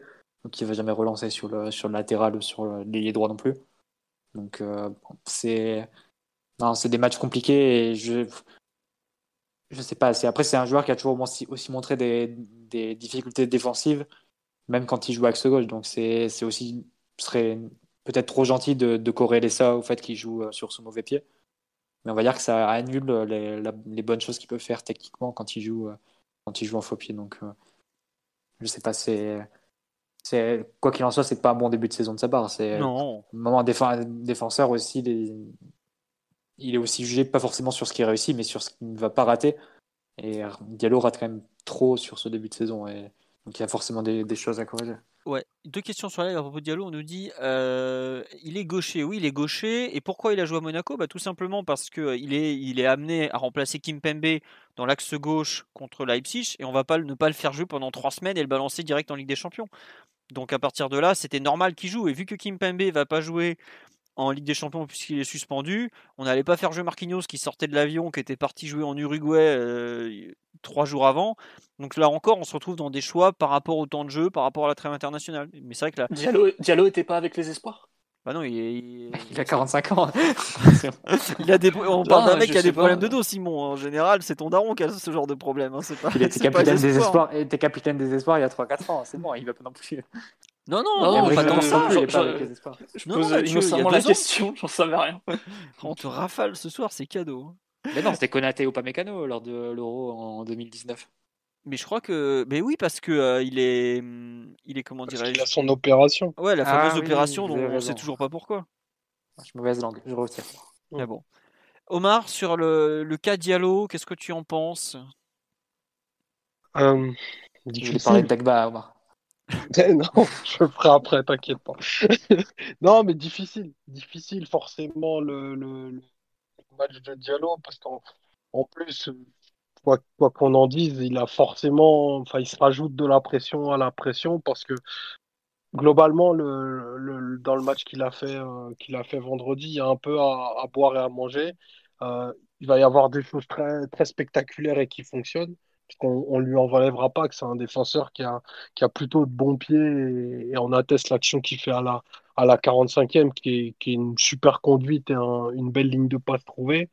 À côté de ça, il y a des, moments de, je sais pas si c'est de la, la déconnexion, je sais pas si c'est dû au, fait qu'on est en face d'un joueur qui a, peu ou pas confiance en ses moyens en ce moment, mais il y a des interventions qui, qui manquent un petit peu de, de, de moelle, j'ai trouvé. Et puis, on a, on a cette erreur à la, à la 80e qui est vraiment, bah, pour le coup, terrible, quoi, parce que bah, elle te, elle te sanctionne un match bon, qui était bien mal engagé, mais qui, qui est terrible parce qu'il essaye de s'y reprendre à deux fois et, et tu comprends pas en fait comment, comment il se retrouve dans cette situation-là. Pour le coup, pour moi, c'est un peu, un peu de la science- science-fiction parce que il me paraît avoir une passe assez simple à ce moment-là et en fait, c'est, en marchant sur le ballon et puis il veut faire faute, mais pas vraiment faute. Donc c'est, une action, une action difficile et c'est surtout, euh, ça met, ça met, ça met un arrêt net à ton match en sachant que tu vas devoir te remettre en selle deux jours après pour le match le plus important de l'année où, où les erreurs, pour le coup, aussi minimes soient-elles, ne, ne peuvent pas pardonner parce que bah, c'est un peu ça le, le sel de la, de, de la Ligue des Champions. Donc, euh, il va falloir qu'il soit vraiment, vraiment costaud pour se, pour se relever de ce qui s'est passé vendredi. Euh, j'espère qu'il le sera parce qu'on en a, en a fondamentalement besoin. Ouais. Bah, c'est un peu l'idée. C'est que, après, euh, globalement, moi, l'espoir que j'ai, c'est qu'il sera quand même entouré par, euh, avec Marquinhos à côté de lui, qui est quand même plutôt un joueur qui aide les autres. C'est, c'est pas, c'est pas forcément toujours facile de jouer avec Kimpembe. Enfin, il y a eu des, des charnières où je pense à Kimpembe Kirer, par exemple, où Kirer est régulièrement perdu. Là, Kimpembe Diallo, on a déjà eu des exemples de très mauvais matchs. J'ose espérer qu'en changeant, en revenant à un poste qu'il connaît mieux, parce que ouais, il a joué euh, 10-15 matchs à Dortmund axe droit, mais il, avait aussi fait des dingueries. euh, ça peut aller mieux. Après, c'est sûr, comme tu dis, il va avoir la pression, mais euh, toute l'équipe a la pression demain soir. Donc euh, quelque part, euh, lui, pas plus que les autres. J'ose espérer Ah, que ça- mais tu vois, il, il y a des joueurs qui sont forcément moins inhibés et moins touchés par ça, euh, de par leur statut, de par, euh, de par la, la courbe dans laquelle ils sont. Lui, il est dans un moment, pas terrible, mais il est quand même dans un moment difficile. Euh, je sais pas, demain, euh, sixième minute, euh, vas-y, Nkunku ou Olmo, il prend, il prend un espace, il ferme mal. Enfin, il je sais pas, tu peux te mettre dans des, dans, dans des conditions mentales ultra, ultra compliquées. Et alors oui, Marquinhos, ça peut être un joueur plus rassurant, mais qui que tu sois sur le terrain, il y a un moment, c'est toi face à ton, à à l'histoire de ton match et tes missions spécifiques. Et aujourd'hui, euh, il a eu du mal là-dessus. Et vraiment, demain, autant faut être très relax parce que pour moi, voilà, si on fait juste ce qu'il faut, ça suffira pour, euh, pour Bike Leipzig. Mais autant là, il faut qu'on minimise des, des erreurs qu'on a fait de manière trop fréquente depuis le mois d'août. Et demain, faut pas que ce, ce genre de choses existe. Donc on a besoin du, du, du meilleur Abdou Diallo, peut-être un Abdou Diallo qu'on a, qu'on a peut-être pas encore assez vu, euh, au- non, clairement pas assez vu depuis qu'il est, qu'il est au PSG, mais demain, va falloir qu'il sorte la, la grosse artillerie, quoi. Bah, ce qu'on dit sur live, c'est quoi? Il a fait une très bonne deuxième mi-temps contre Manchester, mais il faut qu'il fasse euh, ça sur toute la durée du match, quoi. C'est sûr. Qui s'offre peut-être qu'effectivement le fait d'avoir un match référence lui fera du bien. Une vraie référence sur un très bon match européen où il y a beaucoup de pression, ça peut peut-être le, le relancer, le faire basculer, quoi. Bon, on va voir. Euh, non, tu voulais parler de, de Dagba, Omar, euh, Omar? J'allais t'appeler Omer, n'importe quoi. Euh, c'est un autre Omer, qu'on salue d'ailleurs, je sais pas s'il nous écoute. Euh, ouais, le match kata kata kata de, de Dagba. Ouais, malheureusement, malheureusement, une, une fois de plus, J'avais vu les, les deux matchs des, des, Des des espoirs. espoirs pendant, pendant la, la trêve internationale. Sans Diallo, du Oui. 24 ans. sans Diallo et sans Basile Boli aussi. hein. Tout savoir. non, et, et pour le coup, il avait vraiment été, euh, bon, il était très bon. Bon, le premier match ne, ne compte pas parce que les, les espoirs du, du Liechtenstein. C'est enfin, l'équivalent des U14 d'Île-de-France, donc ça, ça compte pas. Je pense qu'ils sont euh, moins bons que les U14 de France. hein. Ouais, je pense. Je pense, euh, je pense aussi. Mais euh, du coup, il était, il avait été volontaire sur son côté, notamment. J'avais retrouvé un petit peu ce que, ce que j'aimais, c'est Dagba, un joueur qui a, qui a du gaz, qui, pro- qui se propose et qui s'associe. Ça marchait très bien avec, avec Fèvre, le Brestois notamment. Bon bah, d'ailleurs, il avait excellent joueur. D'ailleurs, Euh, et, euh, il avait, réussi à être décisif. Et je me disais, ah bon, peut-être euh, un peu de sortie de son contexte, ça va pouvoir le, le remettre en selle pour, pour faire des matchs un peu plus probants au PSG, parce que les dernières prestations de, Dagba, elles sont, bah, elles sont cadavériques, quoi. Son match, son match de, de vendredi, pour moi, alors oui, il est, il est totalement abandonné par, par Di Maria qui avait, qui avait clairement rien à faire de ce match, mais euh, il n'y a rien à sauver. Offensivement, euh, bah, c'est, c'est un match totalement négatif parce qu'il passe à peine, il passe à peine la médiane, euh, balle au pied et il se propose pas beaucoup à vide. Mais défensivement, il y a des, il y a, y a des choses qui s'apparentent au sketch. Euh, c'est, je sais plus si c'est l'action du, je crois que c'est l'action du deuxième but ou ou c'est c'est c'est sketch sur son côté Le où ballon il se fait lui passe par là. Voilà par. Ouais, c'est Après ça passe par Kurzawa qui qui lui aussi nous fait un truc du, du cirque Pinder. Enfin, des, et des actions comme ça dans en deuxième mi-temps, t'en as quatre ou cinq où euh, où déjà le rapport de force avec Caillot lui est totalement défavorable, mais à tous les niveaux, athlétiquement, physiquement. Alors que Caillot sortait de l'avion, lui aussi, pour le coup, parce qu'il était avec les, le Brésil olympique. Et, euh, et je pense que c'est un joueur, Dagba, pour le coup, il faut qu'il y ait de la, remise en cause. Il faut pas qu'il soit ravi du statut qu'il qu'il a actuellement, c'est-à-dire de numéro 2 du, du PSG qui te garantit un certain volume de matchs et des sélections chez des espoirs. Non, maintenant, il faut cranter, il faut passer au-dessus et il faut exister dans cet effectif-là. Parce que là, c'est un ectoplasme. Quelle violence. Pauvre Colin, tu l'as souvent défendu, mais là, le pauvre. euh, Non, mais après, tu as raison sur le fait qu'il a besoin de, de réagir et de, de se remettre en question parce que. Enfin, il y a des gens qui m'ont dit, ouais, c'est un joueur de niveau Ligue 2. Bon, peut-être pas non plus. Non, faut pas, faut pas abuser. C'est, faut, mais aujourd'hui, peut-être pas euh, aller jusque-là, mais Enfin, il fait des matchs de niveau Ligue 2. euh. il fait des matchs de Je- deuxième partie de tableau de Ligue 1, tu vois. Aujourd'hui, c'est le joueur le plus faible de l'effectif, Dagba. je sais pas. Ça se bat avec le- pour le le- plus mauvais le- latéral, en le- tout cas. Le, dé- Il y a des mecs sur la pelouse euh, qui peuvent prétendre à, ce- à cette récompense suprême, hein, t'inquiète pas. On Il y devrait a le faire trois mecs qui viennent de Madrid, euh, je pense que le niveau est très discutable aussi. Il y a des mecs euh, qui étaient capitaines de grands clubs européens, en vrai, euh, c'est juste parce qu'ils sont grands. hein. tu vas déclencher des émeutes, Simon, encore.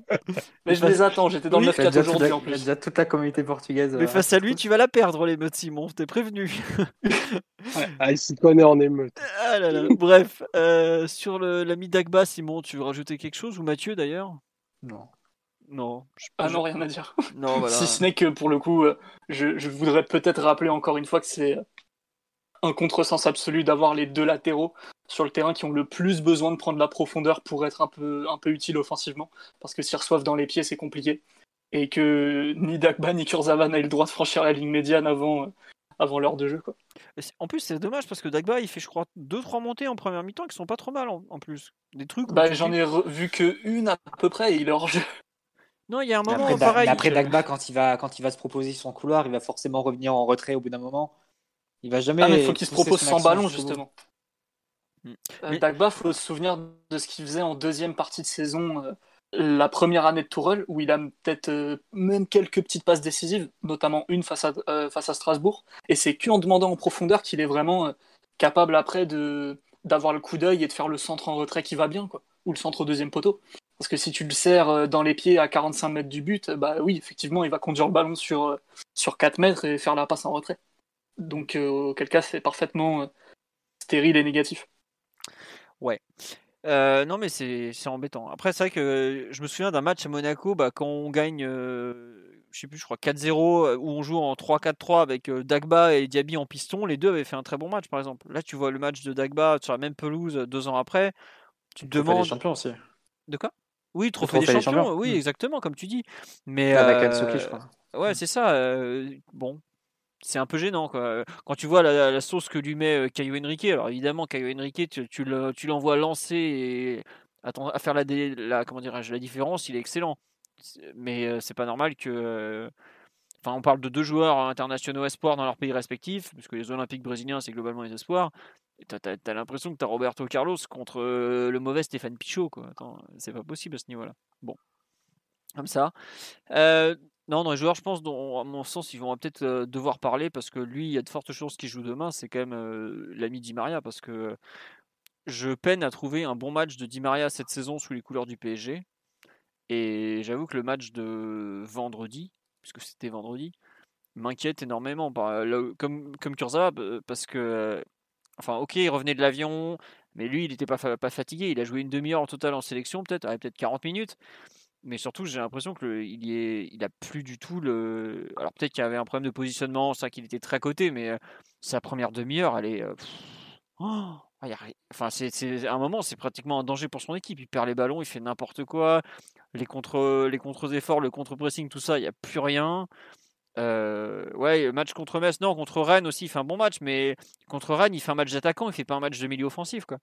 Là, on lui demande de jouer euh, 4-4-2 comme ça. Je... Pour moi, aujourd'hui, Di Maria, pour en tirer la quintessence, c'est soit euh, très, très, très, très libre avec deux mecs derrière lui qui vont lui assurer de d'être bah, de pas avoir trop à défendre ou carrément second attaquant si on doit jouer en 4-4-2 mais le voir sur un côté comme ça avec pas du tout intéressé par la défense euh, même offensivement pas inspiré et tout euh, et puis au milieu de ça il claque une passe D encore mais euh, non les matchs de Di Maria depuis un certain temps me me laissent circonspect et c'est pas Très incomplet ce qu'il propose. ouais voilà t'as l'impression Il a que- du talent, il le montre, il stat, mais il a plus rien dans les jambes, quoi.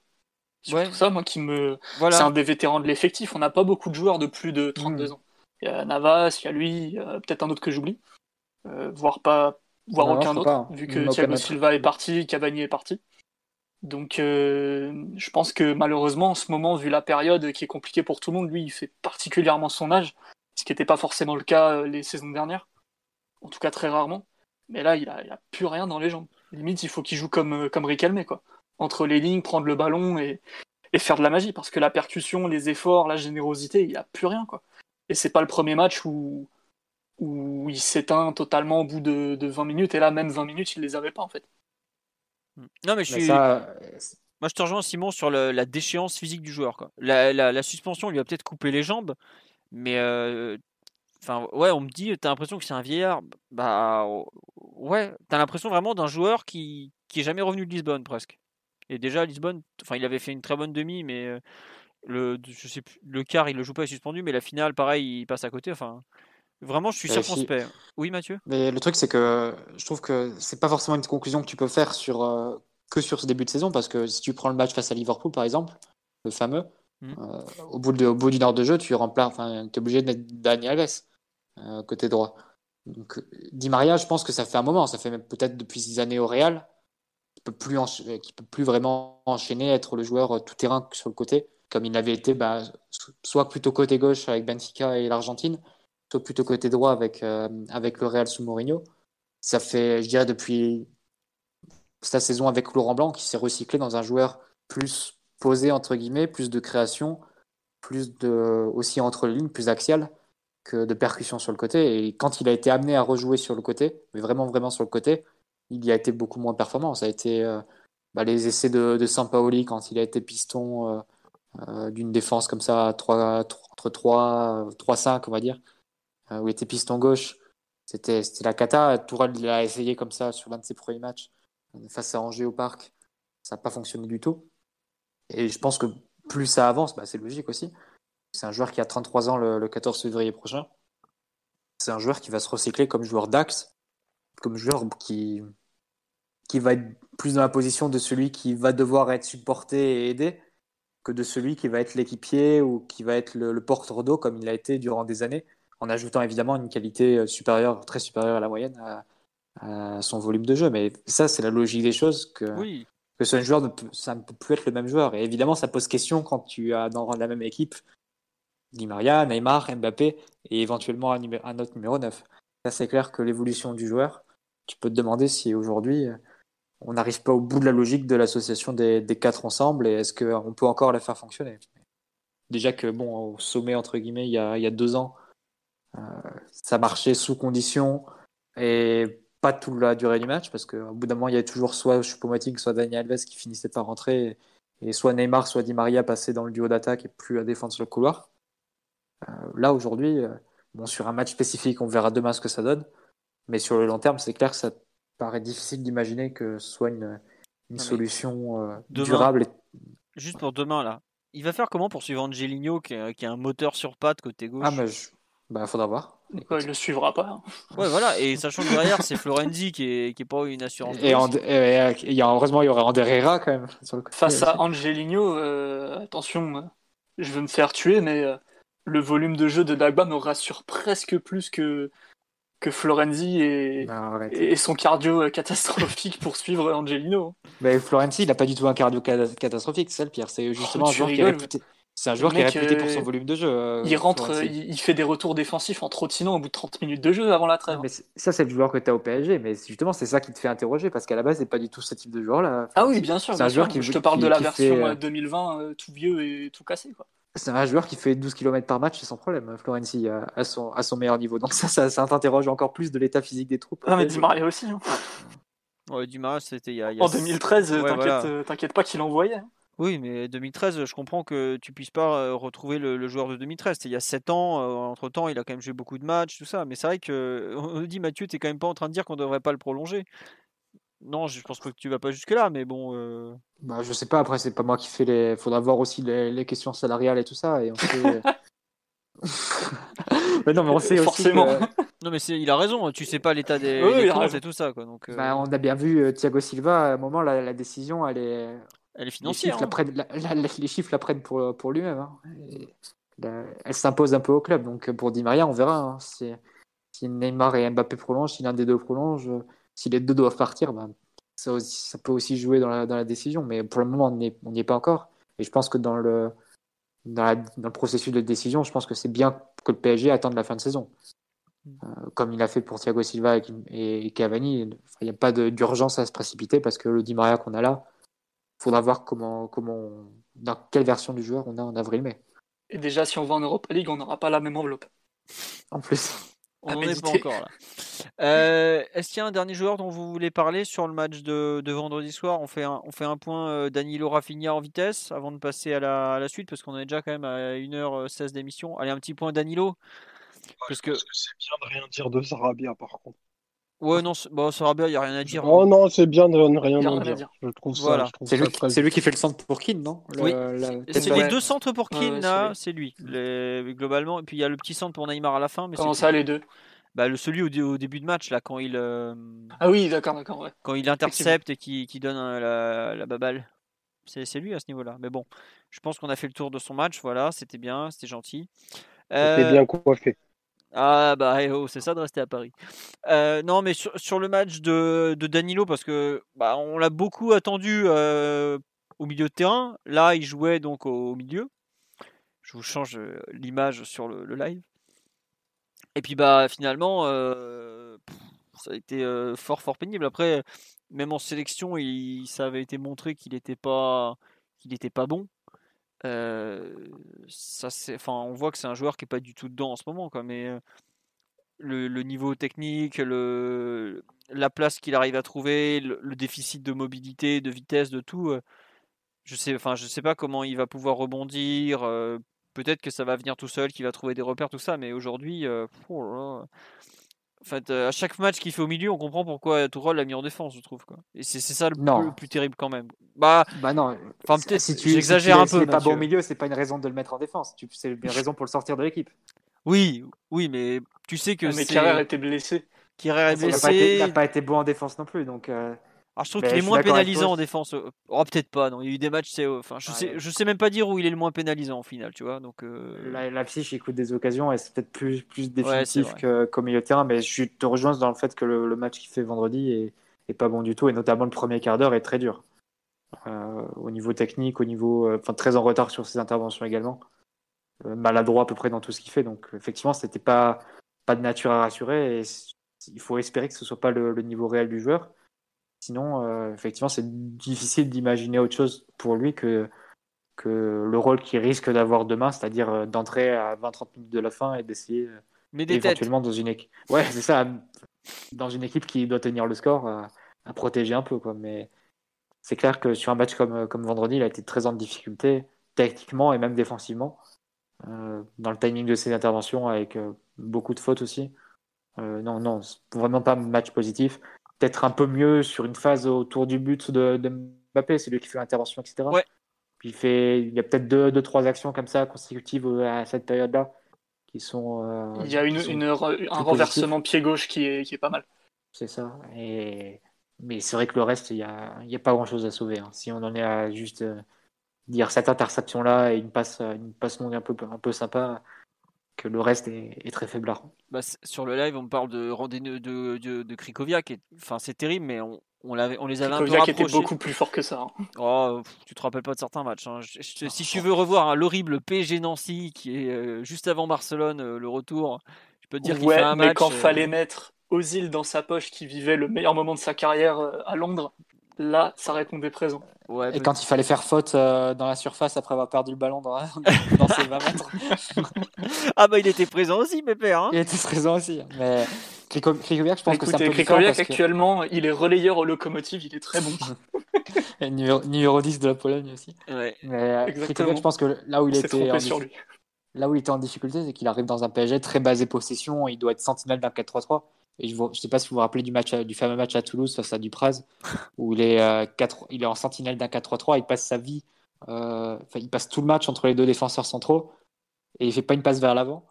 Et, mais il reste entre les deux défenseurs centraux comme si voilà, c'était la Salida, la Volpiana et tout ça. Mais euh, ça, ça apportait absolument rien au jeu. Là, Danilo, il arrive, dans, il arrive au moins dans un contexte d'une équipe qui joue plus du tout comme ça. Euh, donc, euh, bon, après, qui joue, qui joue n'importe comment aussi. Donc, euh, c'est difficile de trouver, euh, de trouver vraiment sa place et, des repères, etc. Mais on va dire qu'il n'a pas forcément la, nécessité de s'adapter à un style de jeu qui lui convient pas, vu qu'il n'y a pas forcément de style de jeu très défini à la base. Donc, euh, mais c'est clair que pour le moment, il est en difficulté, et, euh, y compris au milieu de terrain, comme on l'a vu, euh, vu vendredi. Ouais. Non, en fait, il y a un truc, je me dis que ce joueur ne peut pas être à ce niveau-là, sinon il n'aurait pas fait quand même cette carrière. Il a autant le championnat du Portugal, bon, ça vaut ce que ça vaut, mais bon, tu peux des fois faire un peu illusion sur la durée. Mais je pense surtout en sélection, il a quand même un petit peu, enfin voilà quoi. Fernando Santos l'utilise peut-être mieux que Tourelle, mais je me dis qu'il y a quand même un problème de confiance quelque part, qu'il il va faire mieux peut-être à terme. Alors après. Est-ce qu'il y aura un avenir à Paris? Bon, il est que prêté, l'option d'achat elle est pratiquement obligatoire parce que je crois qu'il faut que le PSG soit dans les trois premiers à la fin de la saison. Mais il y a quand même un, un souci, je pense, de, peut-être de confiance du joueur, d'adaptation tout simplement. Même si, enfin, lui au moins il a du temps de jeu. Il y a, eu- des joueurs et on disait ouais ils n'ont pas de temps de jeu. Bon, lui. euh, était, lui, il a du temps de jeu. Après, faut, faut, on me dit, ouais, il a, il a fait une bonne entrée contre Rennes. Mais contre Rennes, effectivement, il fait une bonne entrée. Mais le match, il était plié au bout de, de 60 minutes quand il rentre. Donc, euh, bon. On va voir. J'avoue être euh, un peu circonspect, mais je pense que pour l'instant, le mieux qu'il peut espérer, c'est comme ça c'est rentrer à 20-30 minutes de la fin, apporter son physique, apporter des, choses très simples pour retrouver un, peu un. Comment dire de, Un peu de confiance, tout simplement. Qui, trouve peu à peu sa place. euh, Même si j'espère qu'on va pas le remettre en défense centrale trop souvent. Globalement, si tu te retrouves avec euh, Danilo titulaire, c'est peut-être parce que tu as Paredes et Verratti qui sont pas là aussi. quoi. Donc euh, c'est pas forcément une bonne chose pour le PSG de le voir autant jouer déjà. Non pas que ce soit un joueur forcément inapte, mais c'est un joueur qui, qui prend peut-être la place d'autres qui sont meilleurs que lui, tout simplement. Et après, ouais, il est, on dit il est, il est au niveau de l'équipe, oui, bah, voire il la tire vers le bas plutôt en ce moment, parce que je pense qu'il y a des meilleurs joueurs à, à faire jouer que, le malheureux Danilo qui est clairement au fond du trou. On a parlé un peu tout à l'heure de, Dagba qui a besoin de se relancer, de repartir de l'avant, mais je pense que Danilo il rentre totalement dans cette catégorie-là. Quoi. Une demi-heure par-ci, une demi-heure par-là, et puis petit à petit, peut-être qu'il qui va comment dire, prendre ses marques et proposer autre chose. Je sais pas Omar ce que tu en penses, est-ce que tu es euh, de ceux comme Simon qui euh, l'ont enterré de façon définitive euh, ou pas encore? Bah, Écoute, moi je je vais pas redire mot pour mot ce que j'ai dit il y a, trois semaines, mais euh, enfin pas loin. en effet, euh, ce qui s'est passé en première mi-temps avec, euh, avec Danilo, c'est un peu ses, meilleures minutes au PSG, il me semble. Donc c'est te dire si j'attends pas grand-chose du joueur. Enfin, j'espère qu'on verra sa, sa meilleure version en janvier, février. Enfin, c'est bizarre parce que d'habitude, les joueurs qui viennent d'arriver, qui jouent tout de suite, ils vivent un, une espèce de nul de miel avec le club où ils sont performants et où ils, ils apportent des, des, des, choses différenciantes. C'est absolument pas le cas avec euh, Danilo parce que je pense que c'est un joueur euh, très très limité dont j'ai pas trop compris euh, le, le, le, recrutement si ce n'est pour faire le nombre et avoir et avoir des attributs physiques importants. Après, enfin des hommes d'un mètre 90, je pense qu'il y en a un certain nombre si c'est juste la seule case à cocher, euh, c'était, vraiment pas nécessaire parce que là, on est en train de, enfin, on est en train d'abîmer le, même pas le joueur, on est en train d'abîmer l'homme en fait, parce que je pense que même pour l'estime de soi, c'est, difficile de, d'enchaîner les, matchs où, on n'est pas performant, où on n'est pas au niveau, où on, défend les fesses par terre euh, parce qu'on se fait passer euh, un nombre, un nombre de fois assez important. Donc, comme, comme je l'ai dit, même si j'aime pas, j'aime pas me, pas faire ça, mais pour le, pour le mieux de tout le monde, pour le bien de tout le monde, pardon, c'est, c'est mieux qu'il soit le plus loin possible du 11 euh, pendant, pendant un certain temps. Bon, bah, enfin, et, et, et, ça veut dire beaucoup de choses en fait, euh, de l'avoir mis derrière, euh, que ça ne fonctionne pas, et de le mettre au milieu et, et que ça fonctionne pas. Enfin, moi je pense que Tourelle a pour le coup été, euh, s'il avait été plus clairvoyant et peut-être encore euh, plus, pas courageux, mais ça se voit que Danilo, c'est pas un joueur qui, est, qui a le niveau requis dans une équipe aussi malade. Quoi.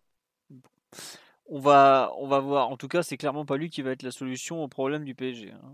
Loin de là.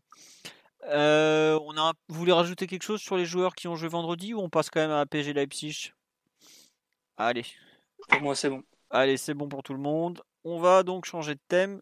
On quitte la principauté, son climat rude et ses palmiers. On revient au Parc des Princes. Mardi soir, 21h, quatrième journée de la phase de poule Ligue des Champions. On reçoit le RB Leipzig, le Rasenball Sport Leipzig de son nom complet. Euh, confrontation qui est quand même très importante parce que le PSG a perdu 2-1 lors du match en Allemagne. Leipzig a 6 points comme Manchester, le PSG en a 3, euh, Başakşehir en a 3 aussi. Donc c'est vraiment une journée euh, clé, même si chaque journée est quand même importante dans ce mini championnat. Euh, les compositions possibles des deux camps, j'ai mis en thème. Je pense qu'on va d'abord déjà définir les joueurs qui ne seront pas là. Alors côté PSG, nous avons en absent Bernat forcément, euh, Kerrer, Gay, Draxler Icardi et Kimpembe qui est suspendu.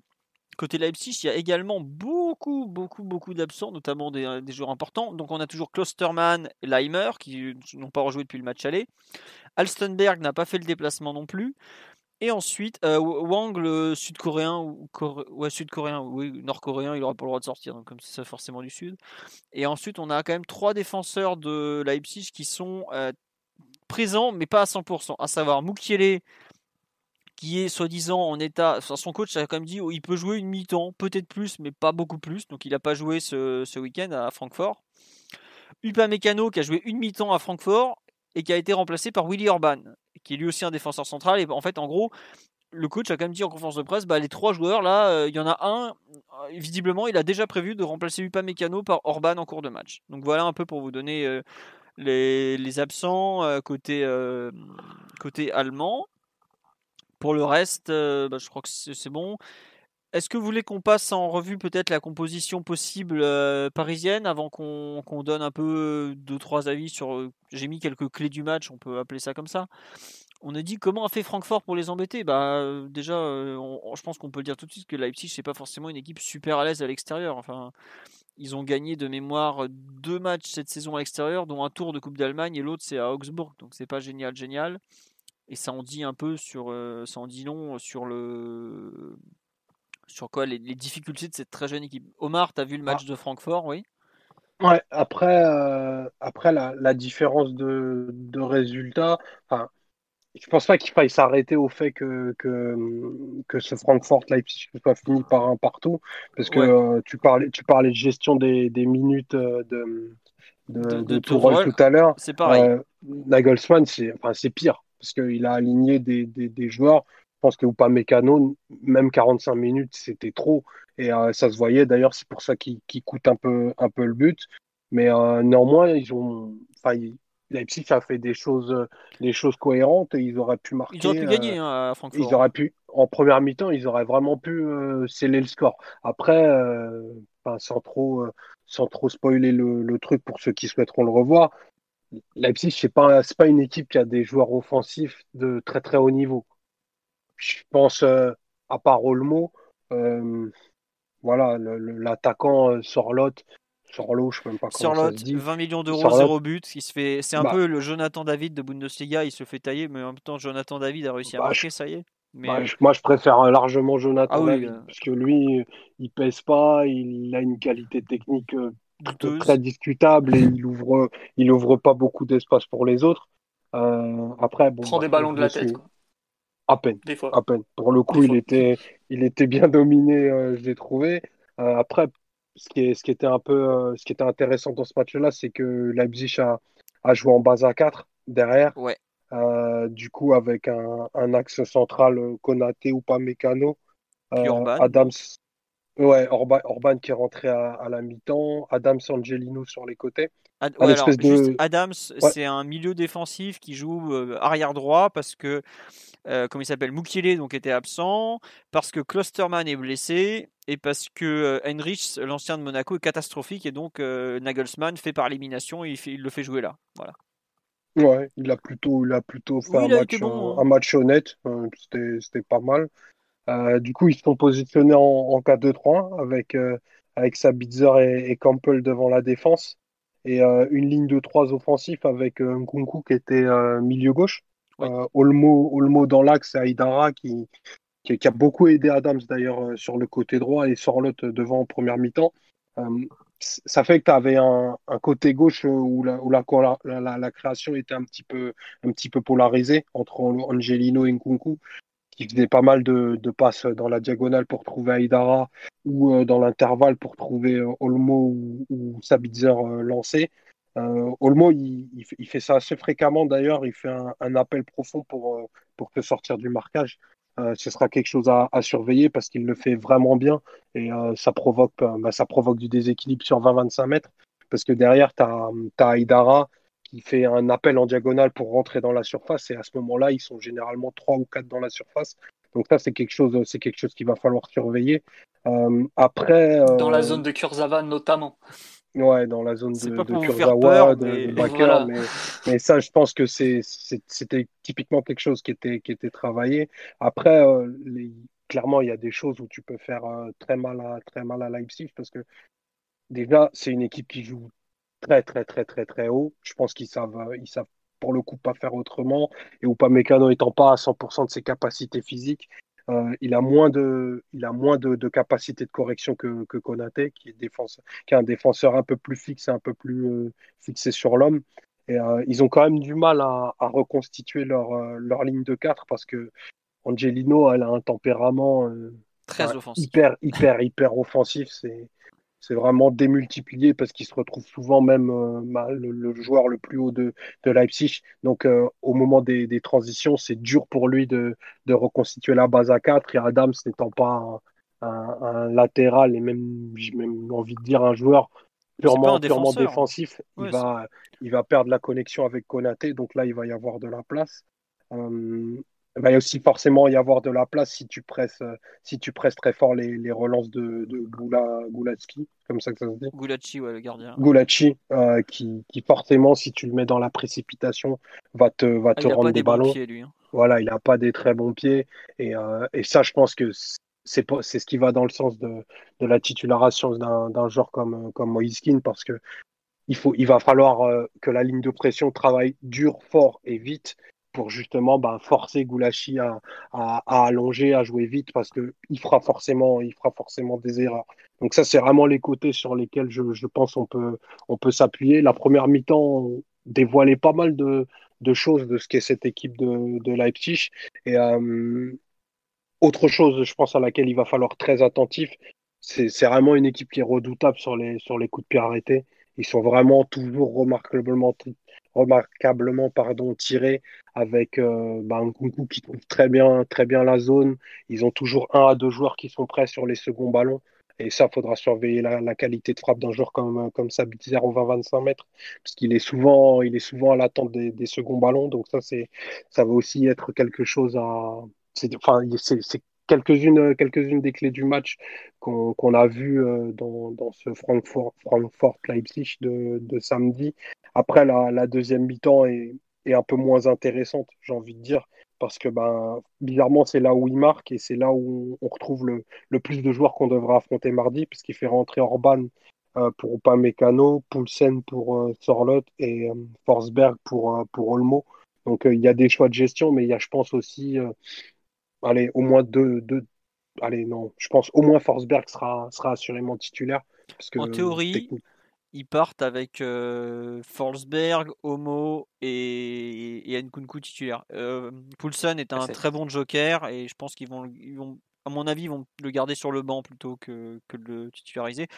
Après, la compo de l'aller en fait. Bah, le truc c'est que. Euh, Sauf Mukiele.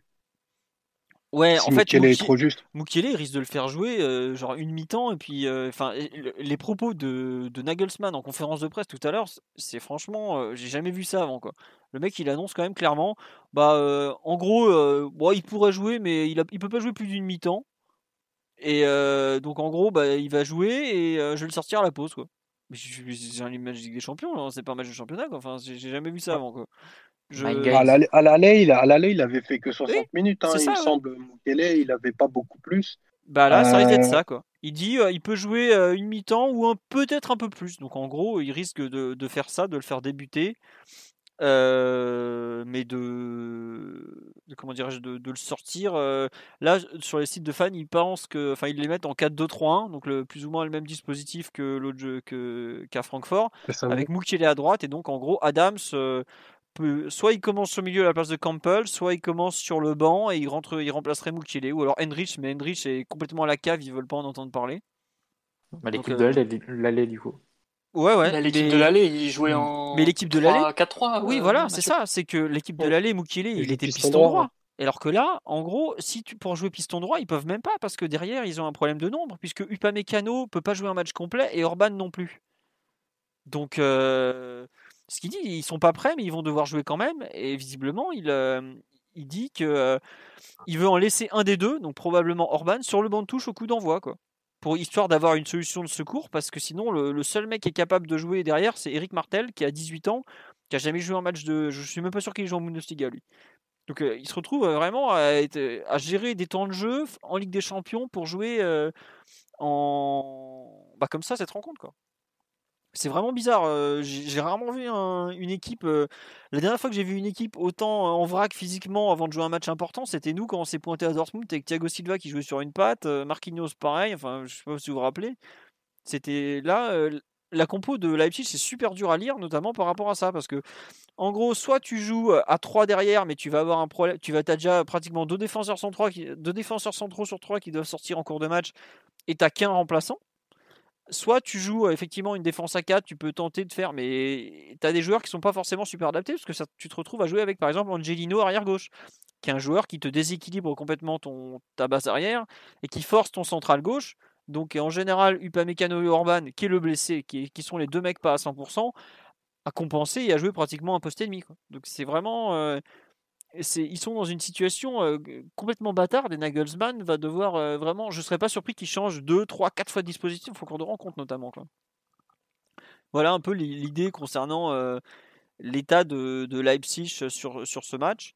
Mais oui, c'est plutôt une bonne nouvelle pour le PSG de devoir affronter une équipe qui va elle-même faire du micromanagement de joueurs au, sein du match. Après, eux, c'est en défense. Nous, c'est en attaque où on va aligner des mecs comme Di Maria, Neymar, qui sont pas même Mbappé, qui sont pas du tout à 100%. Donc, euh, c'est un peu chacun qui a 60 euh, minutes de, dans le moteur et puis advienne que pour ensuite. Quoi. Parce que le, le cœur, euh, l'âme et le moteur de, de, cette équipe, c'est-à-dire les, les, milieux de terrain, eux, ils sont en forme et ils ont du gaz. Ouais. Parce que le, le, le, triangle Sabitzer, Campbell, Olmo, euh, c'est très dense. Euh, ça multiplie les, les appuis au, au, milieu pour trouver des joueurs lancés sur les côtés.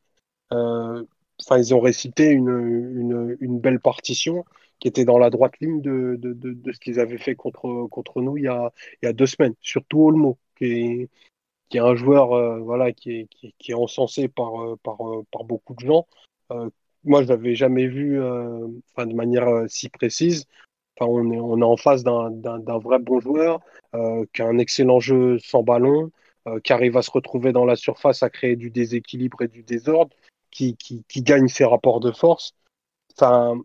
Au, milieu, euh, la paire, la paire Herrera Paredes, ils vont avoir un, vrai match hein, sans ballon pour le coup. Il va y avoir beaucoup, beaucoup de travail et, euh, et je pense pas qu'on qu puisse y arriver en faisant le, le pari de, de, ralentir le, tempo parce que que ce soit sur les côtés ou, ou, travers les, les, appels en diagonale qu'ils font, enfin eux ils cherchent à électriser, ils cherchent à ils cherchent à accélérer, ils cherchent ils cherchent le désordre. Donc euh, voilà, c'est ce type de match auquel auquel il va falloir s'attendre en tout cas pour pour nos milieux de terrain. Et même dans la manière de, de presser en fait, si toi tu veux calmer le match, garder le le tempo sous contrôle, augmenter vraiment ta possession, sachant que eux, ils vont te presser un peu comme Monaco, s'ils si maintiennent euh, ce 4-2-3-1, c'est-à-dire te presser avec, euh, euh, en gros, avec du 1 contre 1 face à tes quatre défenseurs et ton double pivot. Euh, ça peut être compliqué pour toi d'assumer en fait si tu décides de, de rentrer dans ce rapport de force là. C'est-à-dire que si tu veux jouer les 1 contre 1 en prenant le pari que Herrera, Paredes ou, Florenzi euh, passe des joueurs et ensuite euh, se retrouve libre face au jeu.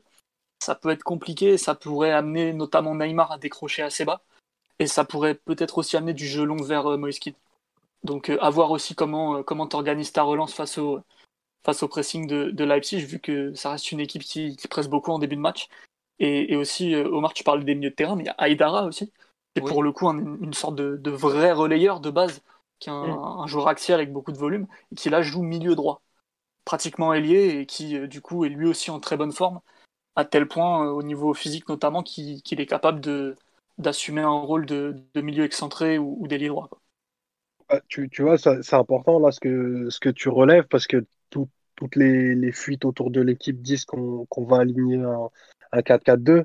Euh, on sait très bien que ce ne sera pas un 4-4-2 positionnel et que la, la position euh, ouais. théorique de, Di Maria, c'est milieu droit et qu'elle sera totalement déserté pour qui joue dans l'axe. Donc, euh, ça va. Tu sais déjà que tu vas potentiellement surpeupler ton axe, déserter ton côté droit. Si tu désertes ton côté droit, c'est Angelino Nkunku face à Florenzi. Enfin, et ça, euh, Angelino, vu le gaz qu'il a, vu la capacité qu'il a à, à finir les actions, Ouais. Que ce soit par la passe ou par du but, c'est quand même le, le, meilleur buteur de cette équipe et c'est pas pour rien. Parce qu'il a une, il a une excellente première touche et il a vraiment une bonne qualité de frappe. Ça, c'est des choses qui, en fait, que tu peux pas régler euh, si la réponse est pas, est pas collective.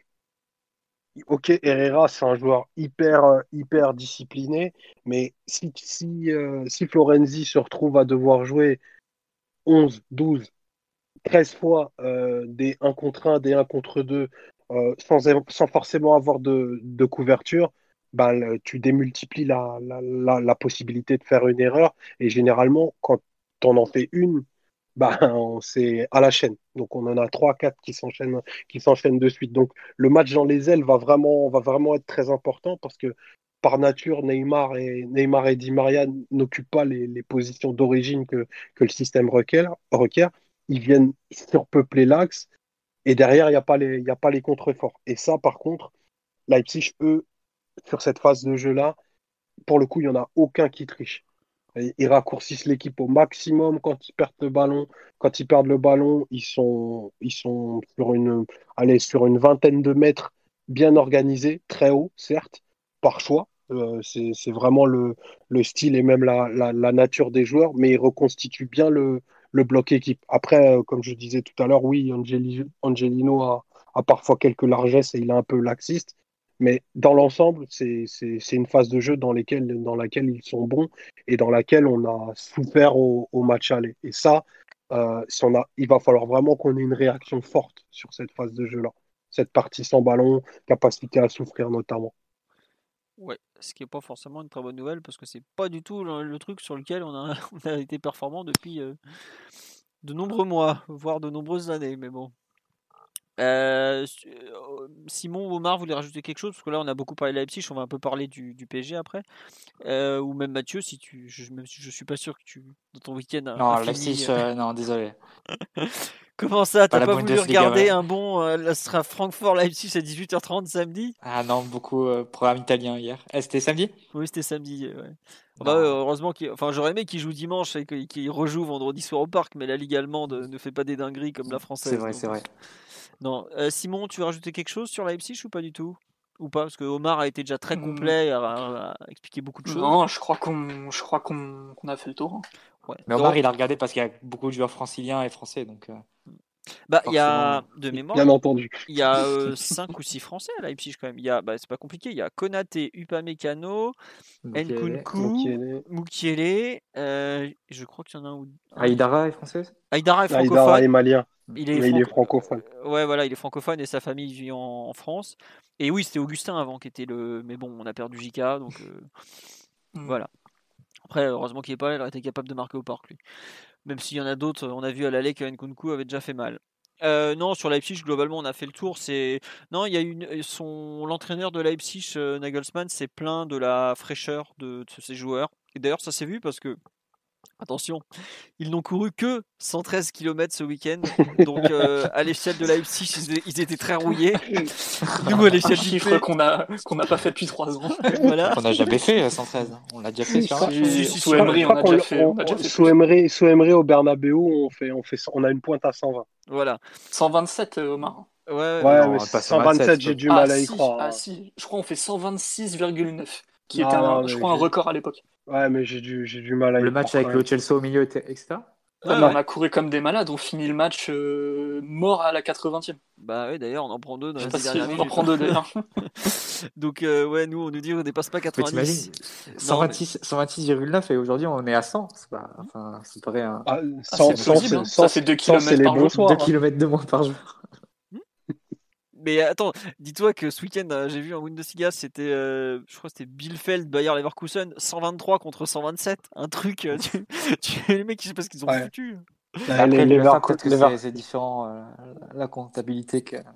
Non, non, parce que euh, ça se retrouve. bon labo pharmaceutique. Là. Ça se retrouve en, Ligue des Champions, les chiffres globalement. Du, du... C'est juste que, en fait, quand, là, ce week-end, Leipzig a moins, a moins couru parce que euh, Francfort leur a beaucoup laissé le ballon. Ils ont 68% de possession, je crois. Et mm. euh, tu vois qu'ils étaient dans une configuration qu'ils n'aiment pas forcément beaucoup. As, ça, euh, Francfort les a attendus très bas sur le terrain. C'est pas des matchs qu'ils aiment beaucoup jouer, qu'ils ont forcément l'habitude de jouer. Quoi. Donc, je pense qu'il y a aussi une configuration liée au match. Quoi. Mais c'est vrai que.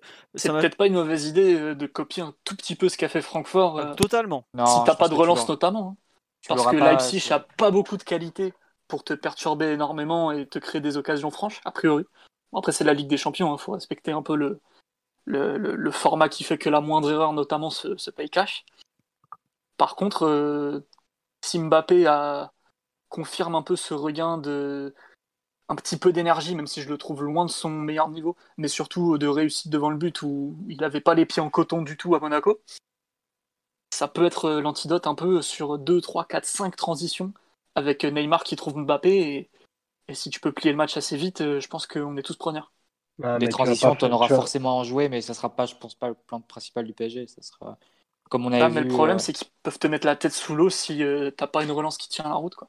Bah, on le disait ça à l'aller, au final, c'est le PSG qui qui allé presser Leipzig et qui a fait plutôt une bonne, euh, bonne première partie de match, une bonne première demi-heure. Après, toute la question, c'est est-ce que c'est reproduisible, pour prendre l'adjectif qu'on avait dit, euh, qu'on avait utilisé à l'époque, euh, avec bah, l'équipe qu'on produira, c'est-à-dire avec quatre offensifs et dont Neymar, Mbappé, Di Maria.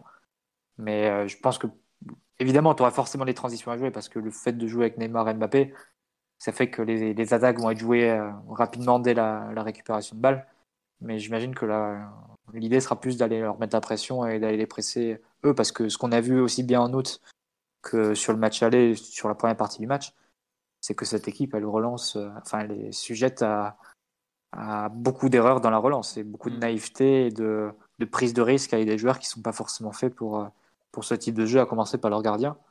Donc, euh, moi, j'imagine plutôt le PSG aller, aller, appuyer ce point fort, même si évidemment, il y aura forcément des moments où on sera en attaque rapide, parce que c'est la nature de nos joueurs qui veut ça. Ouais, euh, bon, on va parler un peu du PG. L'équipe euh, donc annoncée, forcément Navas dans les buts. La défense centrale, on se dirige vers Diallo, Marquinhos, qui semble la paire la plus logique.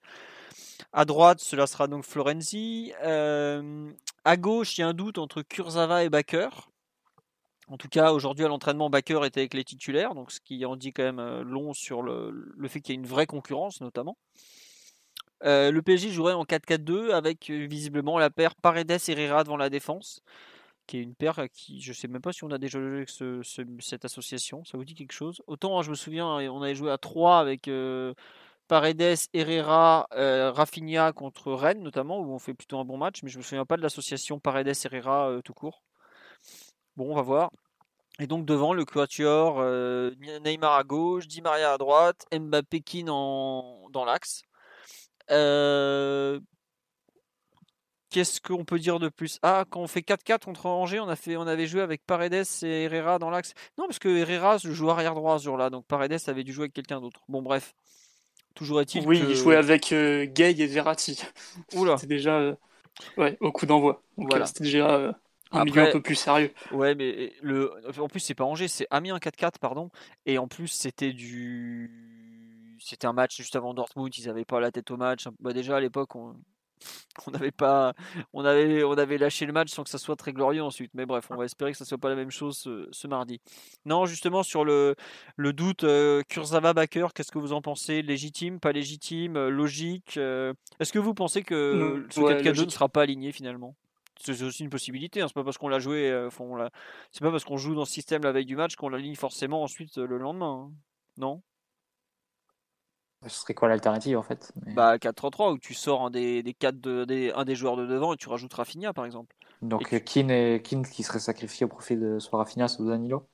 Ouais, je pense plutôt Rafinha pour remettre le, trio qui a plutôt bien marché contre Rennes, euh, Rafinha, euh, Paredes, Herrera par exemple. Qui est un trio qui t'apporte un peu d'équilibre et, de... et qui te permettent vraiment de contrôler le tempo du match pour le coup. Moi je suis pas contre par le principe, mais le... c'est pas forcément qui sort et ce qui semble être la tendance. Donc euh, je sais pas si c'est vraiment une option. Euh.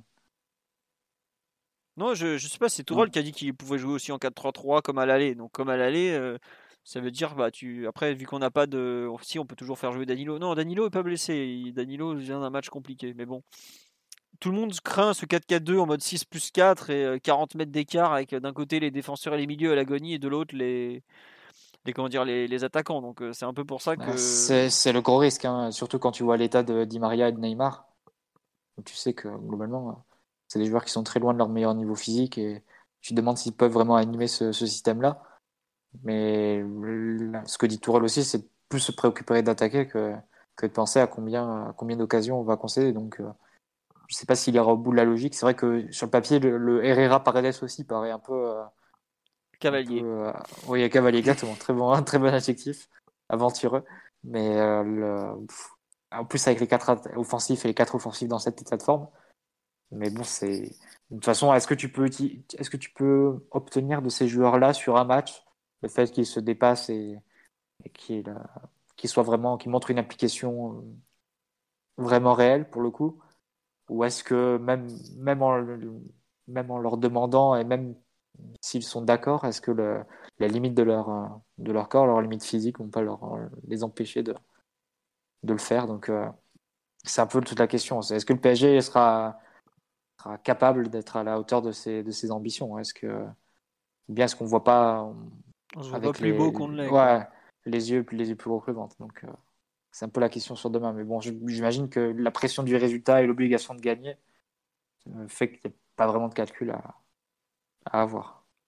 Non, mais c'est enfin, fou, c'est que tu. Enfin, si tes joueurs sont pas capables de se mettre minables pour un match où ils jouent globalement leur avenir en Ligue des Champions, c'est super inquiétant quand même déjà. Après, je trouve qu'il y a un vrai, une vraie différence entre pouvoir le faire et vouloir le faire. Parce que ouais, c'est ça. J'ai peur qu'ils se donnent à fond, mais qu'à la 60e minute, euh, tout le monde soit cramé devant, par exemple. Quoi. Et là, il te reste une demi-heure à tenir. Euh, comme on nous dit sur le live, vous êtes gentil à vouloir défendre bas, mais comment tu veux défendre bas avec euh, Baker, Diallo et Florenzi? C'est effectivement une vraie question. Et tu te retrouves un peu le cul entre deux chaises. bon, bah, en gros, Leipzig, je te mets devant, ta surface. Et c'est ce qui s'est passé lors du dernier quart d'heure de la première mi-temps match aller. Et ils ont même pas mis un quart d'heure à marquer un but. Quoi. Ils ont baladé de gauche à droite, de droite à gauche. Au bout d'un moment, centre, hop. Euh, bon, voilà quoi. J'avoue que le coup de l'interrupteur, là, euh, d'un coup, on va se mettre à presser, à jouer tous ensemble et tout, je suis un peu. Non, mais ça, t'es obligé, obligé d'y croire parce que si tu te bases sur, la, sur, les, sur les matchs du PSG ces derniers temps, c'est difficile d'être particulièrement soit optimiste, soit de croire que d'un coup, euh, physiquement, ça va être le, renouveau.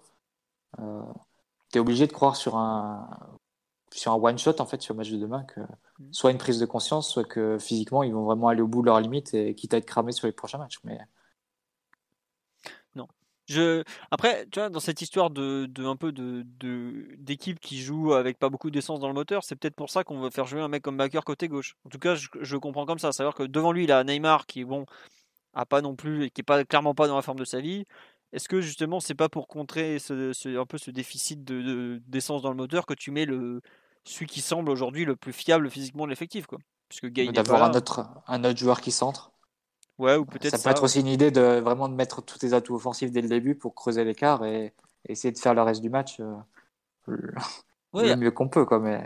Après, ouais, ça peut être aussi une façon de dire euh, tu marques d'entrée et après tu forces Leipzig à attaquer, à jouer haut pour pouvoir attaquer la mm. profondeur avec Mbappé et Keane.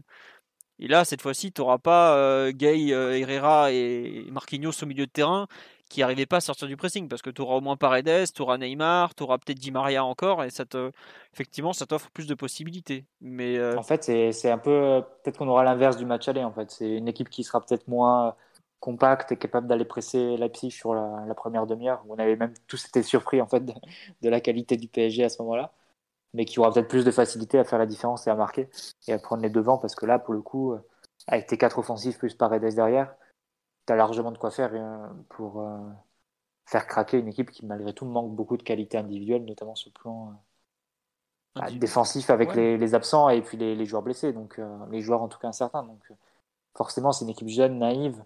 Euh, faut pas mâcher ses mots, ce sera un désastre et un, catastrophe économique aussi, mais sportive, à la hauteur des plus grandes de l'histoire du club. Si tu mets en proportion avec les, moyens engagés, l'effectif à disposition et, la qualité ou la non-qualité des concurrents, te faire sortir d'un groupe avec euh, Leipzig, United et Istanbul Başakşehir, ça paraît à la limite de l'inconcevable et, de l'inimaginable. Donc, euh, ah, c'est pour ça qu'on est obligé de, de, se dire que forcément demain ça doit passer, parce que si ça passe pas, c'est très grave. Ouais, après sur le live, on me dit euh, Verratti qui rentrera à l'heure de jeu pour tenir le ballon quand ça commence à fumer, c'est le cas de le dire. Oui, oui, c'est oui, c'est une possibilité. Effectivement, je pense que Verratti sera, rentrera en jeu, que ce soit pour tenir le ballon ou pour organiser s'il faut revenir au score. Enfin, mais c'est juste que aujourd'hui, tu déjà avant le coup d'envoi, tu es déjà en train de te dire euh, tu vas pas tenir 90 minutes avec ce que tu as au coup. Enfin, je vois pas comment tu peux tenir 90 minutes avec ce que tu alignes au coup d'envoi, quoi. Ou ou alors les... on a retrouvé le sang de cheval de, David Luiz, mais euh, je sais pas, je, suis un peu perplexe sur euh, l'idée de vouloir commencer en 4-4-2 comme ça, en mode euh, faut juste qu'on marque plus qu'eux. Sachant que tu as perdu 2-1 le match aller, si tu finis à faire 4-3, bah, tu, tu restes troisième après la rencontre et t'as plus ton destin entre les mains, quoi. Donc faut pas, faut pas l'oublier, quoi. Bon, je sais pas Omar ou Simon ce que vous pensez un peu de l'approche parisienne. Euh, si on perd demain, on n'est pas éliminé, non? Mais euh, il restera pas beaucoup d'espoir. Euh, tu te mets à la merci d'un arrangement entre entre Manchester et Leipzig qui s'affrontent à la à la sixième journée. Donc et ils auraient raison de le faire. Ben bien sûr, et hypothèquerais grandement tes chances. Et puis et puis, pour moi dans l'approche, la, la défaite doit même être même pas être envisagé. Ce serait inconcevable Euh, si je reprends, euh, si je reprends ce qu'on s'était dit il y a deux semaines, euh, vous étiez partisan d'une gestion, enfin, vous aviez peut-être compris que Tourelle avait géré en, quatre mi-temps. Donc demain, c'est la troisième et la quatrième mi-temps.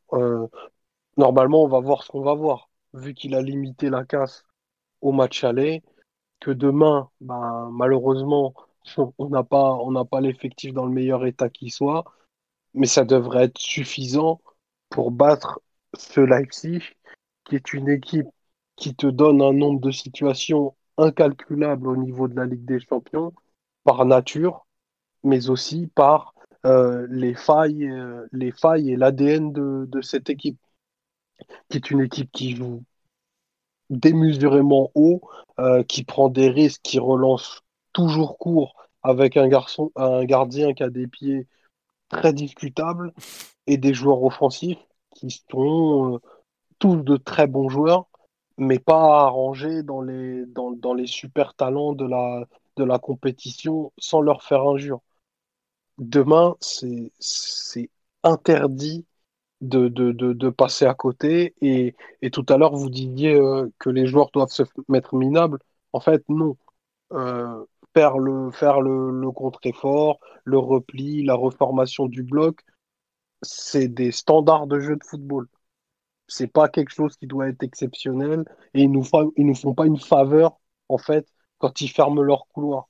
C'est juste des, des, des choses un petit peu mécaniques qui font partie de ce jeu pour pouvoir euh, faire la meilleure prestation possible, la plus cohérente et la plus collective qui soit.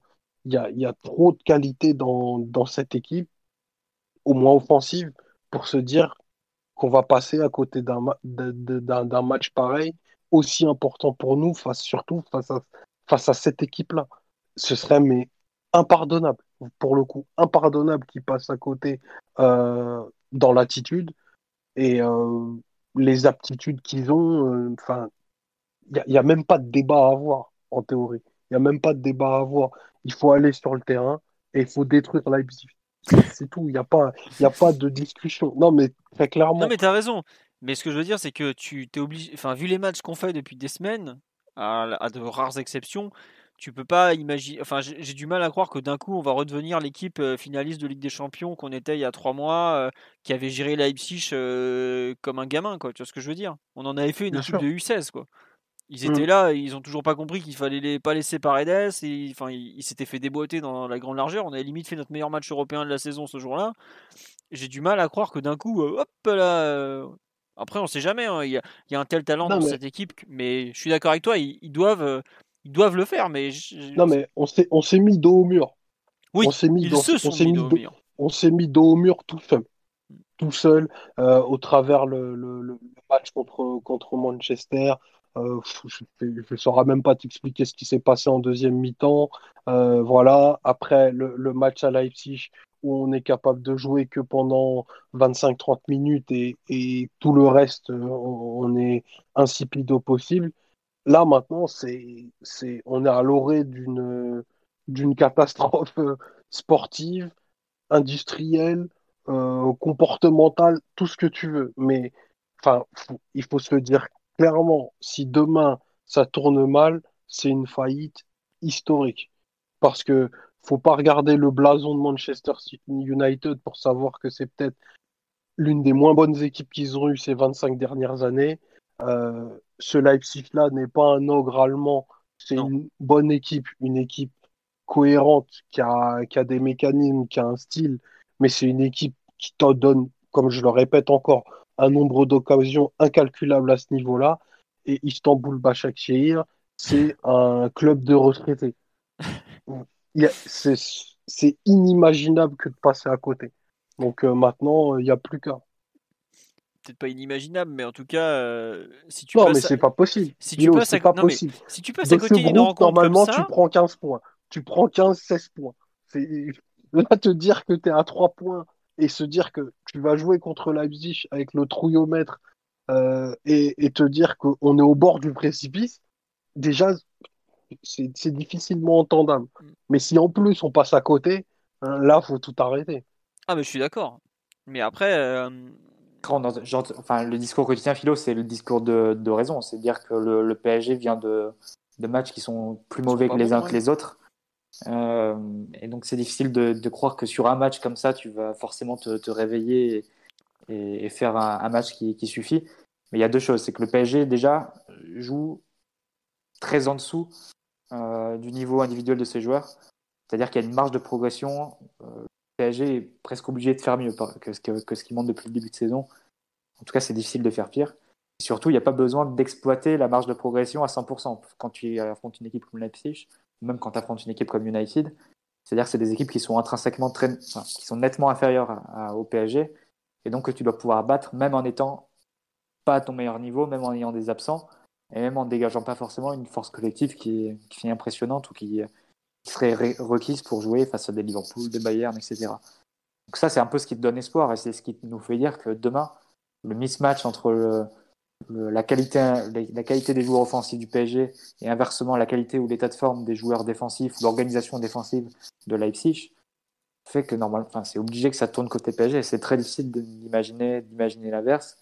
Et si c'est le cas, c'est que la faillite aura été bah, dans des proportions euh, euh, épiques, historiques. Hein. Donc, euh, et forcément, ça amènera à des conséquences qui, qui devront être fortes parce que passer au travers dans un groupe pareil, ça, ça, ça resterait quand même dans, dans les mémoires. Mais bah, pour moi, on va attendre, on va attendre demain. Non, mais, mais si, tu, si tu pars, il y a trop de qualité du, du côté du PSG. C'est pas possible de ne pas gagner face à la fiche. Enfin, j'ai même du mal à l'imaginer, tu vois, qu'un long ballon sur Mbappé, ça fasse pas un but ou, ou une erreur de relance de, de Leipzig se, se transforme pas sur une grosse occasion. Enfin, c'est, ça me paraît tellement difficilement inimaginable que, que ça transcende les aspects de dire euh, oui, Paris est moins bien collectivement, oui, Di Maria va pas suivre Angelino et tout ça.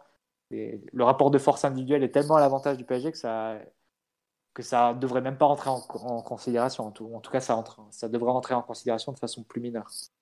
Pour moi, je vais pas te mentir, hein, si on se fait sortir demain, enfin si on est pratiquement éliminé dès la quatrième journée, c'est un, fiasco qu'on n'a pas vu depuis euh, PSG Maccabi Haïfa en, en 98 quoi. Et euh, ouais, 98, ouais, c'est ça. C'est à ce niveau-là quoi. C'est-à-dire que tu es, es, dans une poule accessible et tu es déjà pratiquement dehors après 4 journées. Attends, attends, c'est pas possible. C'est pas possible. Et je suis d'accord que même en faisant un match bon, sans être très bon, sans être exceptionnel, tu dois gagner contre cette équipe de Leipzig. C'est une équipe jeune qui fait beaucoup d'erreurs, qui vient en étant franchement euh, handicapé. Enfin, voilà. Alors, ok, euh, Savitzer, Campbell, tout ça, ils pourraient filer des cours d'aérobic à nos joueurs. Ça, aucun doute. Mais tu as, tu dois, tu dois malgré tout, tu dois passer. Enfin, tu dois ne serait-ce qu'en alignant les bons joueurs au bon poste, pour moi, tu dois gagner. Sans même parler de faire le match de ta vie ou, quoi, tu as assez de, de, qualité individuelle pour les faire. Pour. Mais bon, tu as, es obligé de considérer que globalement, tu as fait un match dégueulasse à Monaco. Tu, vas jouer avec quand même 2, 3, ou, voire ouais, en attaque, tu as quand même deux joueurs qui sont quand même euh, très en dessous de leur meilleure forme physique. Je pense à Di Maria et Neymar. Un troisième Mbappé qui revient à peine. Bon, voilà quoi. Après, on me demande est-ce que si une PG est éliminée, vous continuez le podcast Bon, évidemment. Ça, c'est pas. Ça, est, est, est... les, les, podcasts après élimination en plus. Je veux dire que cela, on, on vous refait l'Union Européenne au passage. Alors bon, il n'y a pas de quoi faire. Hein. Non, mais voilà, euh, on nous dit PSG Real en finale d'Europa League. Attendez, on n'en est pas encore là. Déjà, il faut que le Real aille jusqu'en Europa League. Hein. Ils sont pas dans une poule facile. Non, plus sérieusement, euh, faut, faut... non, on n'en est pas là. Mais c'est vrai que, disons que je trouve que le match de demain, tu as un impératif de victoire qui est quand même très très élevé et que depuis le PSG, le fameux PSG Liverpool où on était euh, sacrément mal barré, je crois qu'on n'a pas eu un match avec une telle pression en, en poule quoi. Parce que c'était pas rien de à l'époque on était euh, très très très très mal parti aussi mmh. quoi. Mais on avait dites-vous qu'on avait quand même un point de plus après euh, après euh, comment dire après trois matchs en trois plus. journées ouais, voilà. là pour le coup il fallait il fallait faire un match de, de ma boule mais en tout cas un grand match ouais. mais là contre Leipzig il faut juste faire un match normal en vérité et on l'a on l'a déjà assez dit faire un match normal en Ligue des Champions c'est pas faire d'erreur c'est ne pas donner de penalty comme les matchs d'avant mettre tes pénaux si t'en as pas prendre de carton rouge et faire attention à pas totalement te, te déconnecter lors, te, lors de, de tes temps faibles après une fois qu'on a dit ça évidemment que le PSG doit gagner et va gagner à mon avis. Comme vous, j'arrive pas à imaginer une seule seconde que Leipzig vienne nous mettre 2-0 au parc. Jamais de la vie. Bah, peut-être pas. Moi, je vois pas le, le Leipzig ne pas prendre de but, mais par contre, euh, je pense qu'ils sont capables sur euh, un ou deux contre de venir chercher un 2-2 euh, parce qu'on fait pas les, les efforts au contre-pressing, parce qu'on fait pas ce genre de bêtises, quoi. Euh, on fait pas ce genre d'efforts nécessaires et qu'on fait des bêtises justement. Après, pour moi, c'est une équipe, honnêtement, tu leur prends le ballon, tu les fais courir, tu leur imposes un tempo bas, tu leur fais faire des erreurs, tu dois gagner. Uniquement avec ça, tu dois gagner. C'est sûr que j'aurais préféré qu'on ait euh, Verratti à 100%, Paredes, euh, bon, lui encore, il est, bien. Avoir quelques joueurs en plus, tu vois. Même Icardi sur le banc, on sait jamais, euh, au cas où euh, Keane se pète au bout de 20 minutes, un truc du genre. Mais ce que je veux dire, c'est que en faisant un match normal avec un Neymar d'un niveau. On lui demande même pas de faire un des 50 meilleurs matchs de sa carrière. Allez, un des 100 meilleurs matchs de sa carrière, normalement, déjà, euh, tu, tu dois les plier, quoi. Enfin, pas les plier, mais on parle d'une équipe qu'on a quand même pris 5 à Manchester, qui en, en, en, en première ligue euh, a gagné ce week-end son premier match à domicile, quoi. C'est pour vous donner une idée de, de la chose. Donc, euh, il y a largement de quoi faire, même si c'est, il valait pas 0,5 à, à, à Manchester. C'est quand même une équipe qui, qui comment dire, qui a des, des vrais problèmes de pour gérer déjà des, des, matchs comme ça, parce que c'est une équipe très jeune. Enfin, là tout à l'heure on a dit ouais, Konaté c'est le plus apte à jouer. Konaté il a 21, je crois, c'est un 99. Upamecano il a 22 ans. Orban est un peu plus vieux de mémoire, mais euh, Angelino pareil est tout jeune. Euh, Mukile, il est et la moitié, ils vont sortir à la mi-temps en plus. Euh, ouais, en plus. C'est pas beau ça. Le, T'as pas un trentenaire dans l'équipe d'en face, quoi. Ah, peut-être Goulashi, le gardien, je crois que c'est un 90. Mais euh, ce que je veux dire, c'est que c'est une équipe qui est franchement jeune, qui manque un peu d'expérience parce que c'est c'est même pas vraiment celle qu'on a affrontée l'an dernier en demi-finale Ligue des Champions, puisque bah, euh, est quand même un mec très important, Klosterman est un mec important, Alsterberg, pareil, c'est un international, c'est un joueur important. Donc c'est vraiment une, euh, une équipe qui est qui est largement prenable et qui a, qui a tout à fait le profil d'une équipe qui va faire des erreurs et dont tu dois profiter. Et je regrette, tout à l'heure, euh, Tourelle en conférence de presse, il a dit Ouais, Mbappé, Neymar, ils doivent marquer, ils doivent nous porter. Mais il a totalement raison. Si ces mecs-là, qu'on tente de faire prolonger contre globalement des salaires à la limite de l'indécence dans une période de Covid, s'ils sont pas foutus de te faire gagner un match comme ça, mais je regrette, mais une... allez, mais cassez-vous quoi. Enfin, c'est débile, mais c'est exactement le discours que je tenais avant PSG à Atalanta. Si vous n'êtes pas capable de gagner un quart de finale contre l'Atalanta Bergame, allez, vous prenez vos clics et vos claques, vous vous cassez. Mais là, c'est pareil. T'es pas foutu de gagner un match de poule contre Leipzig, qui est pas non plus un foudre de guerre. Hein. Allez, terminé, monsieur, vos 30 millions, vous allez demander au Real. Allez hop, ça dégage. Et je regrette, mais à ce niveau-là, c'est nécessaire. Je sais, la préparation, j'ai assez, assez trouvé cette excuse aux joueurs parce que je trouve qu'effectivement, c'est une saison compliquée. Mais je regrette euh, un match comme ça de premier tour de poule, quatrième journée. On parle même pas de sixième journée à l'extérieur, euh, au fin fond de la Russie, par moins 30. Hein. On parle de match à domicile sur le billard du Parc des Princes. À huis clos, en plus, ils seront pas sifflés à la fin. Allez hop, ça, normalement, ça doit être réglé. quoi. Et je veux pas entendre de Tourelle Leonardo dégage, mais les joueurs, ça doit partir aussi avec si, si tu es pas foutu de gagner ce genre de match. Et même si tu sors pas de la poule en général, tu mérites pas grand chose, quoi. C'est tout. Donc c'est même pas une question des dirigeants ou de l'entraîneur. L'entraîneur, il en mettra 11 sur le terrain qui ont largement le niveau pour battre Leipzig. S'ils en sont pas capables, bah, allez, euh, euh, passez, euh, enfin vous passez pas à la compta, mais on va, vous, vous allez vous retrouver un autre club. Il y a pas de souci, quoi. Au bout d'un moment. la réalité du haut niveau, c'est ça. Si tu es un vrai bon joueur, je regrette, tu te sors de cette poule. J'ai dit au mois d'octobre, après le tirage, que je trouvais que c'était une poule un peu casse-gueule. Mais il y a une limite entre un peu casse-gueule et se vautrer lamentablement, euh, comme on est pas loin de le faire à, après 4 journées à, à, la fin décembre. Quoi. Parce que la Ligue des Champions a commencé depuis un mois. Hein. Elle a commencé le 21 octobre. Si le 24 novembre on est déjà dehors, excusez-moi, mais on est les rois des glandus. Hein, parce que c'est pas non plus la poule du siècle. Hein. Enfin bref, c'est comme ça. On me dit jamais tu lourdes Mbappé pour ça. Mais bien sûr que si. Attendez, euh, il a pas mis un but depuis un an en Ligue des Champions. Euh, au bout d'un moment, même la situation économique du club va être telle qu'on va pas avoir le choix au bout d'un moment. Faut quand même bien réaliser qu'on est en période euh, extrêmement compliquée pour les clubs. Si le PSG ne passe pas en huitième de finale, c'est une catastrophe, financi catastrophe financière. Parce que l'argent, il va pas tomber du ciel. L'argent de la Ligue 1, on sait même pas s'il va tomber un jour. Si on n'a pas l'argent de la Ligue des Champions, ça devient très très très très compliqué mais vraiment très avec très Omar et, avec Omar et Simon on a le, on a le plan de rigueur et la purge déjà prête jour on l'explicitera. Si jamais on perd si jamais on perd demain on l'explicitera dans l'après-match je peux vous dire que ça, ça sera présenté jeudi de questions au gouvernement ne vous inquiétez pas. Un plan de relance drastique. J'espère que certains auront la décence de nationaliser leur salaire puisque notre pays souffre à un moment donc euh... Non, ouais. non, mais plus sérieusement, je m'inscris totalement dans, dans, les propos que tu, tu, viens, tu viens de tenir. euh, ça va au-delà au-delà de, de Neymar Mbappé, puisque Oui, est, est très gentil de dire que ils ont intérêt à marquer demain. Enfin, il a aussi Tous. intérêt à ce que son équipe fasse un bon match, et je pense euh, lui en premier lieu. Bien sûr, mais tous. Après, tu vois, lui, euh, je le dis, euh, je, je le mets. euh, lui, quelque part, entre guillemets, on sait qu'en juin, c'est terminé. Bon, euh, peut-être mai, avril, enfin, peu importe. Et euh, les autres, ils ont, ils ont probablement un futur à Paris. S'ils n'ont pas envie de jouer le jeudi soir en République tchèque, là, genre au stade du Slavia Prague, est complètement pourri, euh, va peut-être falloir se bouger à un moment. Parce que je veux bien être gentil, euh, tout ça. mais c'est vraiment marche ou crève demain. Quoi. Faut, faut, quand même se rendre compte que s'ils ont regardé le calendrier, j'espère qu'ils sont bien au courant du Leipzig de la Leipzig MU de la dernière journée, et que si Leipzig MU ont envie de nous rejouer euh, Allemagne-Autriche de 82, euh, ils, pourront pleurer autant qu'ils veulent. Ça fait 38 ans que les Algériens, ils sont toujours éliminés. hein. Et nous, j'ai pas envie qu'on se retrouve dans le même cas parce qu'ils se sont arrangés entre eux. Quoi. Donc euh, c'est un peu ça l'idée. Après, c'est vrai qu'ils ont quand même eu la visite de Nasser euh, aujourd'hui à l'entraînement. J'espère qu'ils se sont rendus compte que je sais même pas depuis combien de temps il était pas passé à l'entraînement, le président. Là, normalement, faire. Il a vu dans les yeux. Je sais pas ce qu'il a vu dans leurs yeux, mais euh, bon. J'espère qu'il leur a bien fait comprendre que c'est là, vraiment normalement, entendu. Di Maria, il a écrit biscotto avec du strap sur les murs du vestiaire.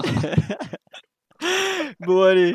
Sur ce, je pense. Ah non, euh, juste pour conclure. féminines. Oui, les féminines qui ont battu l'OL, euh, but de Katoto, je crois, de- dès le quart d'heure de jeu, si je me trompe pas, qui sont premières du championnat, qui ont enfin fait tomber Lyon de façon euh, la plus logique qui soit, qui ont réussi un super match, et qui donc aujourd'hui sont clairement en course pour le titre. Donc faut les féliciter, bravo mesdames. Le hand, si on a gagné à Porto en Ligue des Champions. En hand, U19, U17, il n'y a pas de match en ce moment parce que les compétitions sont suspendues. Je crois que c'est Loïc de Tanzi de RMC qui a dit qu'on avait fait une opposition interne au centre. Donc voilà, bah faut bien occuper les, petits. Et donc ils attendent la reprise des compétitions, mais ça risque de pas être avant 2021 euh, au mieux. Si je me, hein. c'est ça, Omar à peu près. Je crois la Fédé, il parle de ça? Ouais, pour les 2021. mineurs, peut-être euh, décembre et compétition à partir de janvier. Voilà. Et puis on va finir par une note positive, à savoir que on félicite Aurélie, qui est une auditrice du podcast, qui est devenue maman aujourd'hui. Donc voilà, toutes nos félicitations et on espère Bravo que. Aurélie. J'espère que ton fils s'appelle Simon. Euh, Oh. non, c'est une, petite. C'est le papa qui s'appelle Simon. non plus.